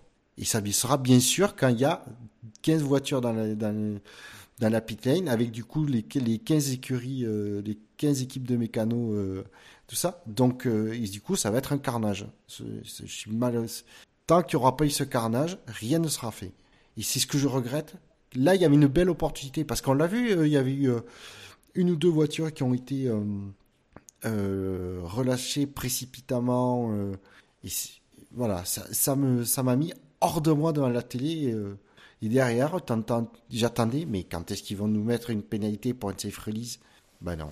D'ailleurs, la réflexion que je me suis fait, c'est euh, c'est Villeneuve, je crois, ou un des commentateurs sur Canal qui a dit ah mais il va avoir une pénalité pour une safe release. Et je me suis fait pouf, une safe release, ça fait longtemps que les commissaires en mettent pas de pénalité.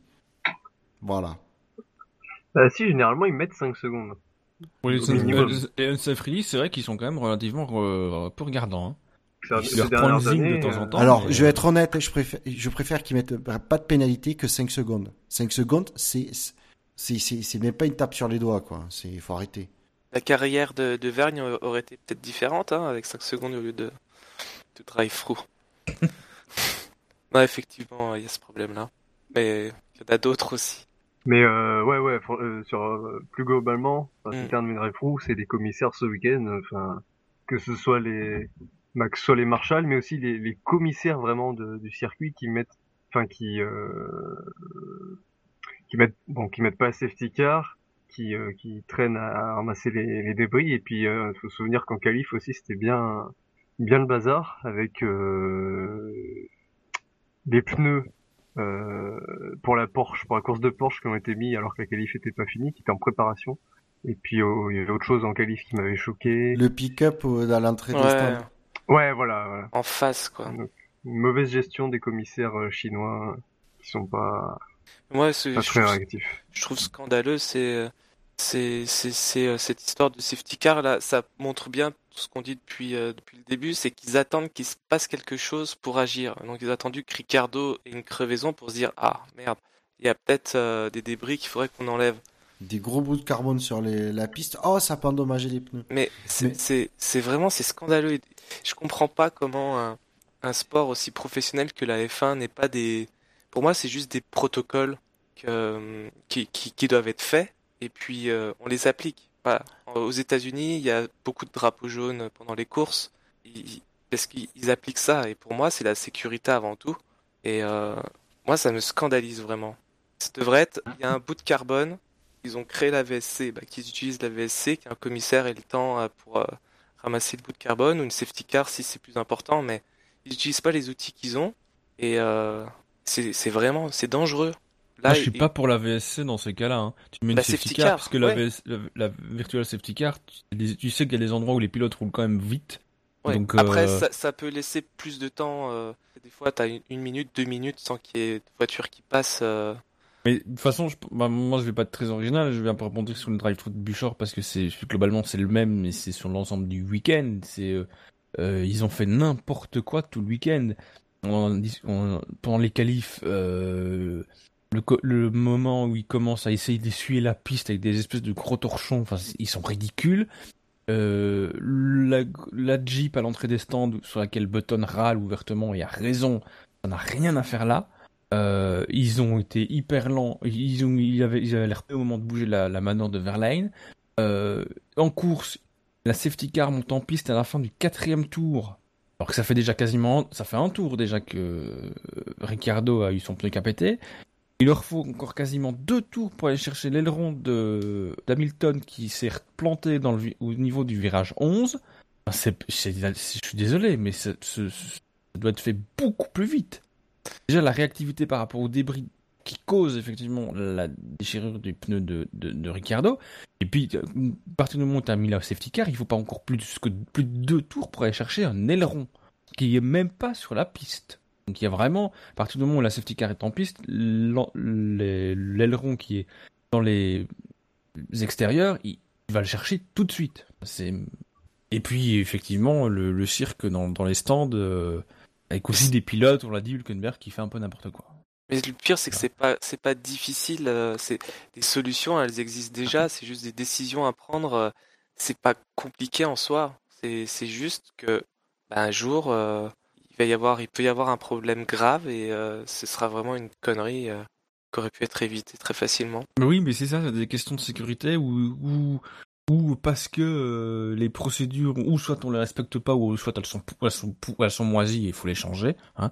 Et moi, ça me fait rire quand on me dit après un, accident, on a respecté les, consignes, voilà, mais donc voilà, moi je. Non, mais c'est vrai que c'était catastrophique à tous les niveaux. Par contre, je me pose la question, qui c'est qui décide de, l'envoi de la safety car ou de la, de safety car virtuelle? C'est les Marshall ou c'est Charlie Whiting? Euh, Honnêtement, je, pense que c'est quand même une décision collégiale, non? Même si la décision finale, de, à mon avis, doit revenir au directeur de course. Et je suppose qu'il ne décide pas tout seul. Vu le nombre de gens qui sont derrière les moniteurs. Euh, qui dorment derrière les moniteurs, tu veux dire Ouais. ouais. On a vraiment le sentiment, on a, on a quand même perdu un pilote qui a payé de sa vie. Euh, L'incompétence de. Voilà, et, et ils ont pas tiré les toutes les conclusions, hein, de, toute évidence. Parce que là, Ricardo, son pneu, il crève en ligne droite, il aurait pu crever euh, dans une courbe rapide 500 euh, mètres avant. Hein. Bon,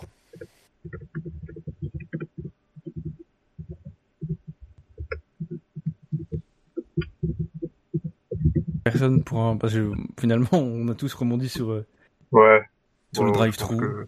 Je m'associe à ce drive-thru collectif. C'est moi le drive-thru. Hein. On va faire un concours du drive-thru maintenant. mais je l'avais aussi. C'est drive-thru. c'est le seul truc sur lequel on fait pas de concours. C'est le drive-thru. Donc euh, non, mais globalement, euh, oui, enfin on pourrait aussi, mais on l'a déjà un peu évoqué sur les, les, les, réactions disproportionnées de certains pilotes face à des incidents. On en parlait de Grosjean et de Vettel. Oui, on en a parlé. Euh, et, je trouve que c'est, oui, ben voilà, Vettel, c'est aussi, il le fait aussi à un moment où il sait très bien qu'il est filmé, donc il le fait aussi ouvertement euh, à la vue de tout le monde pour appuyer son propos. Et finalement, voilà, je trouve qu'il est, il est plus ridicule qu'autre chose. Euh, on peut comprendre sa frustration, mais voilà, même même à chaud, c'est peut-être euh, après, voilà, on se plaint parfois que les pilotes sont un peu trop le... lisses, etc. Mais voilà, c'est pas, une raison pour vociférer parfois à tort et à travers. Mais globalement, Vettel m'énerve un peu en ce moment. Voilà, il râle surtout. Euh, il, a encore déclaré il y a pas longtemps qu'il voulait un peloton plus serré, etc. Alors que bon, bah, qui regarde les, courses qu'on a eues jusqu'à présent, un peloton serré, on en a un cette année, clairement. Euh, ça fait longtemps qu'on n'a plus un niveau de, plateau euh, comme on en a là, avec même des pilotes qui globalement, il n'y en a pas forcément un qui soit vraiment, vraiment ridicule, même s'il y a des pilotes plus faibles que d'autres. Mais euh, voilà, globalement, on a un beau plateau avec des belles équipes, des pilotes euh, qui sont globalement à leur place. Et, voilà. Et honnêtement, je pense que c'est difficile à quantifier, mais merci beaucoup les, les, les, trois composés de pneus au lieu de deux. Oui, même si, même si c'est le petit bémol euh, ça, moi, je trouve que quand tu, j'ai regardé Bahreïn euh, très détendu. Je savais bien que je faisais pas l'émission euh, après cours, voilà.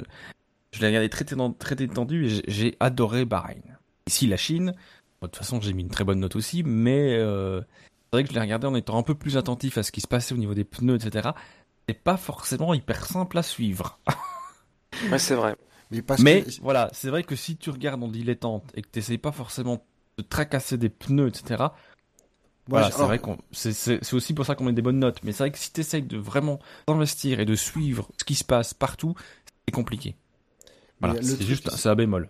Ouais, mais c'est le truc, si tu veux, c'est que moi, je, je, je... de toute façon, j'essaye même pas de suivre les, ouais, je me focalise pas sur les stratégies en course parce que, euh, avec trois composés de pneus, ça devient compliqué et puis, euh, toutes les suivre, euh, ça devient vite impossible.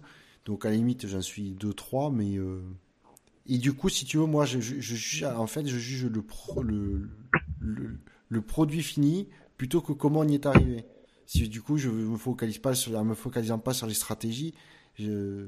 et c'est pour ça que je regarde toujours, euh, de ce point de vue, je regarde toujours une course, euh, comme tu dis, en dilettante entre guillemets, parce que si je me focalise trop sur tous les aspects, euh, je finis par ne plus apprécier la course. Voilà, mais moi, c'était vraiment, c'était une grosse critique, c'est vrai. De toute façon, c'est clair que c'est aussi pour ça qu'on a des courses et qu'on met des notes, les notes qu'on met. Mais euh, voilà, c'était un petit bémol parce que. je trouve que ça va encore. C'était encore compréhensible en termes de stratégie. C'est vrai que c'est un peu plus désorientant pour euh, pour certains spectateurs, mais après, faut pas. Faut voilà, faut pas se plaindre. Je préfère que ce que ce soit limite à la limite, on va dire, de l'incompréhension, plutôt que ce soit ennuyant du début à la fin. Ennuyeux du début à la fin. Bien dit. C'est sûr que si personne ne dépasse, on s'ennuie. On se revoit en 2017 pour en parler. On verra. On verra. Euh, on, a, on arrive tout doucement à la fin de l'émission. Mais non, on va accélérer le mouvement par contre. Hein.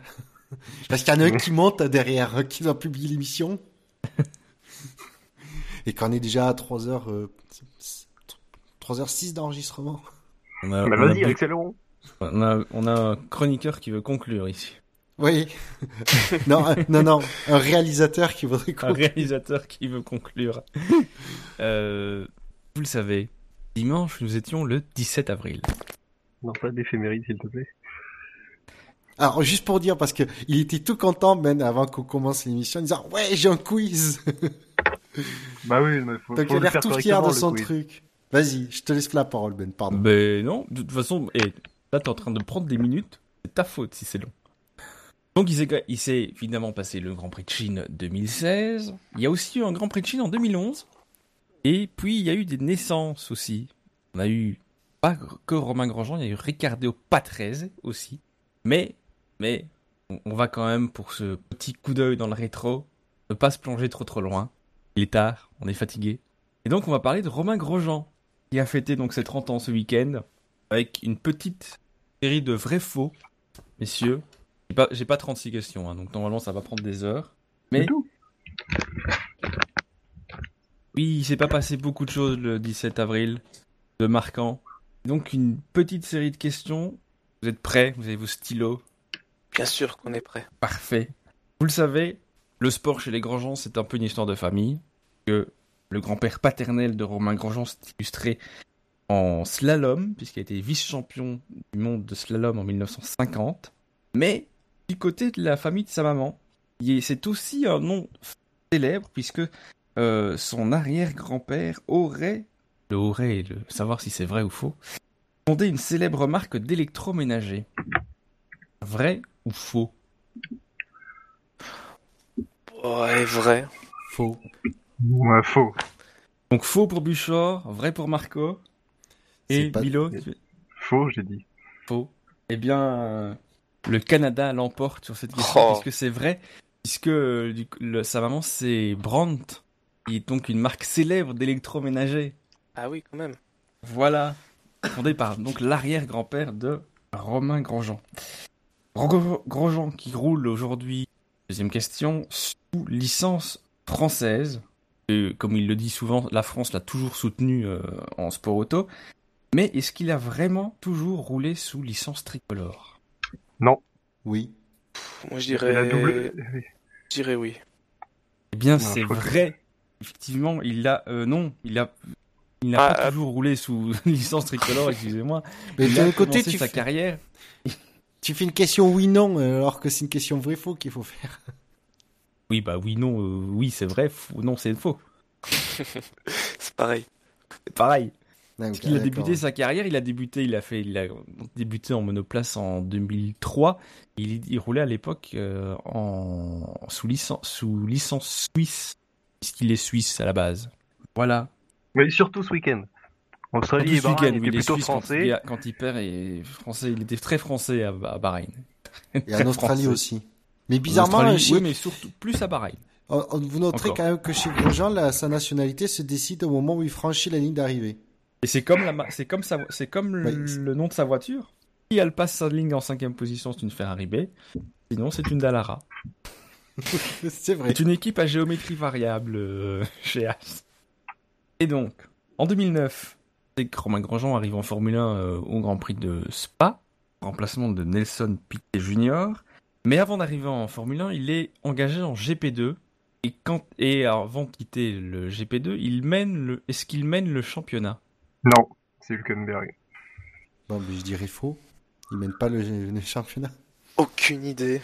Je, Allez, je vais faire très original, faux. Eh bien, effectivement, il est deuxième du championnat. Il est derrière euh, Nico Hülkenberg, très bien. Mais malgré un très bon début de saison, il commet quelques erreurs, euh, notamment des erreurs stratégiques. Et donc, il est deuxième après euh, la Hongrie et puis après il passe en, F1 donc il ne défendra pas l'échange de titres jusqu'au bout. Mais l'expérience 2009 n'est pas une très bonne expérience pour euh, Grosjean.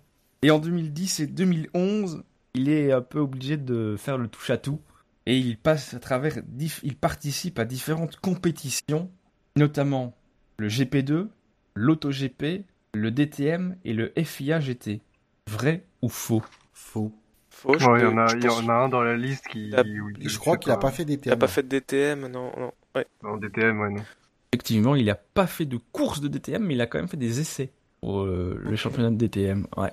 Il est champion, n'oublions jamais ça. Il est champion d'AutoGP. Oh, c'est beau. Avec l'écurie Dams. Et oui. Je sais même pas ce que c'est.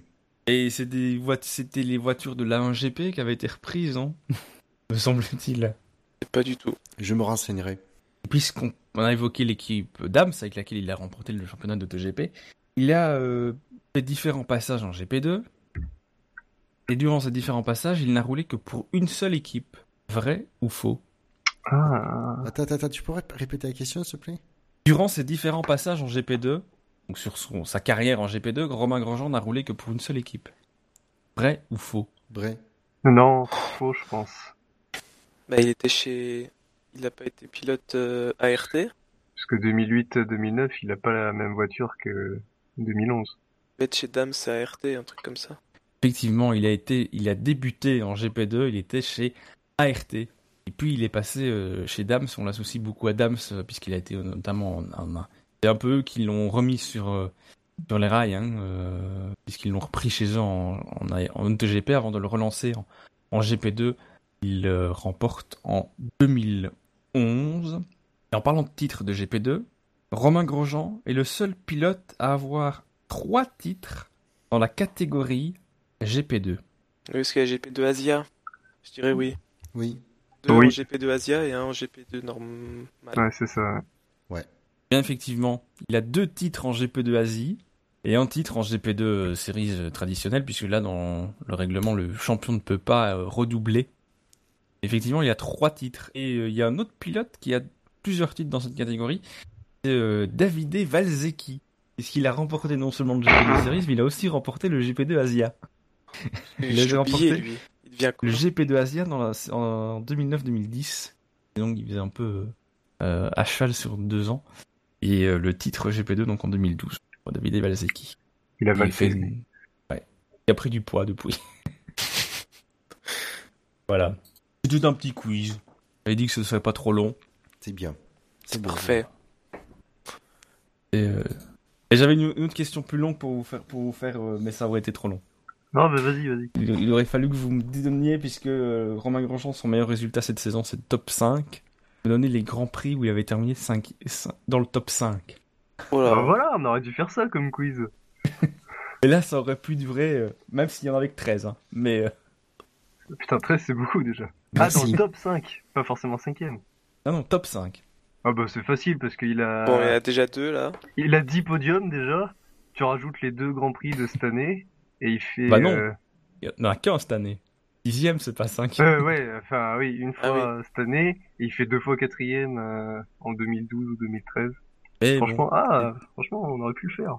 On aurait pu, mais vous peut-être, moi on est pris par le temps, donc on ne le fait pas. On le fait en off, en après. Ouais, en, en before. En after. En after, ouais, pardon.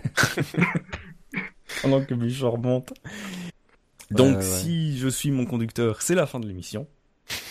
Merci de nos auditeurs fidèles qui nous ont suivis euh, jusqu'au bout en direct. Et puis, bah, merci à ceux qui nous écouteront en différé aussi, malgré tout. Hein. Euh, l'occasion de vous faire les rappels habituels, puisque le SAV de la F1, c'est un peu partout.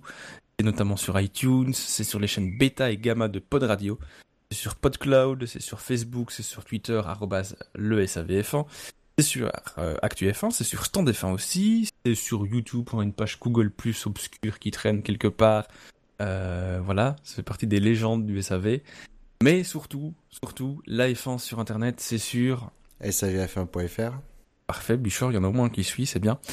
et, et là, là, les gars, vous avez au taquet, hein. Le SAV de la F1, c'est... International. Des...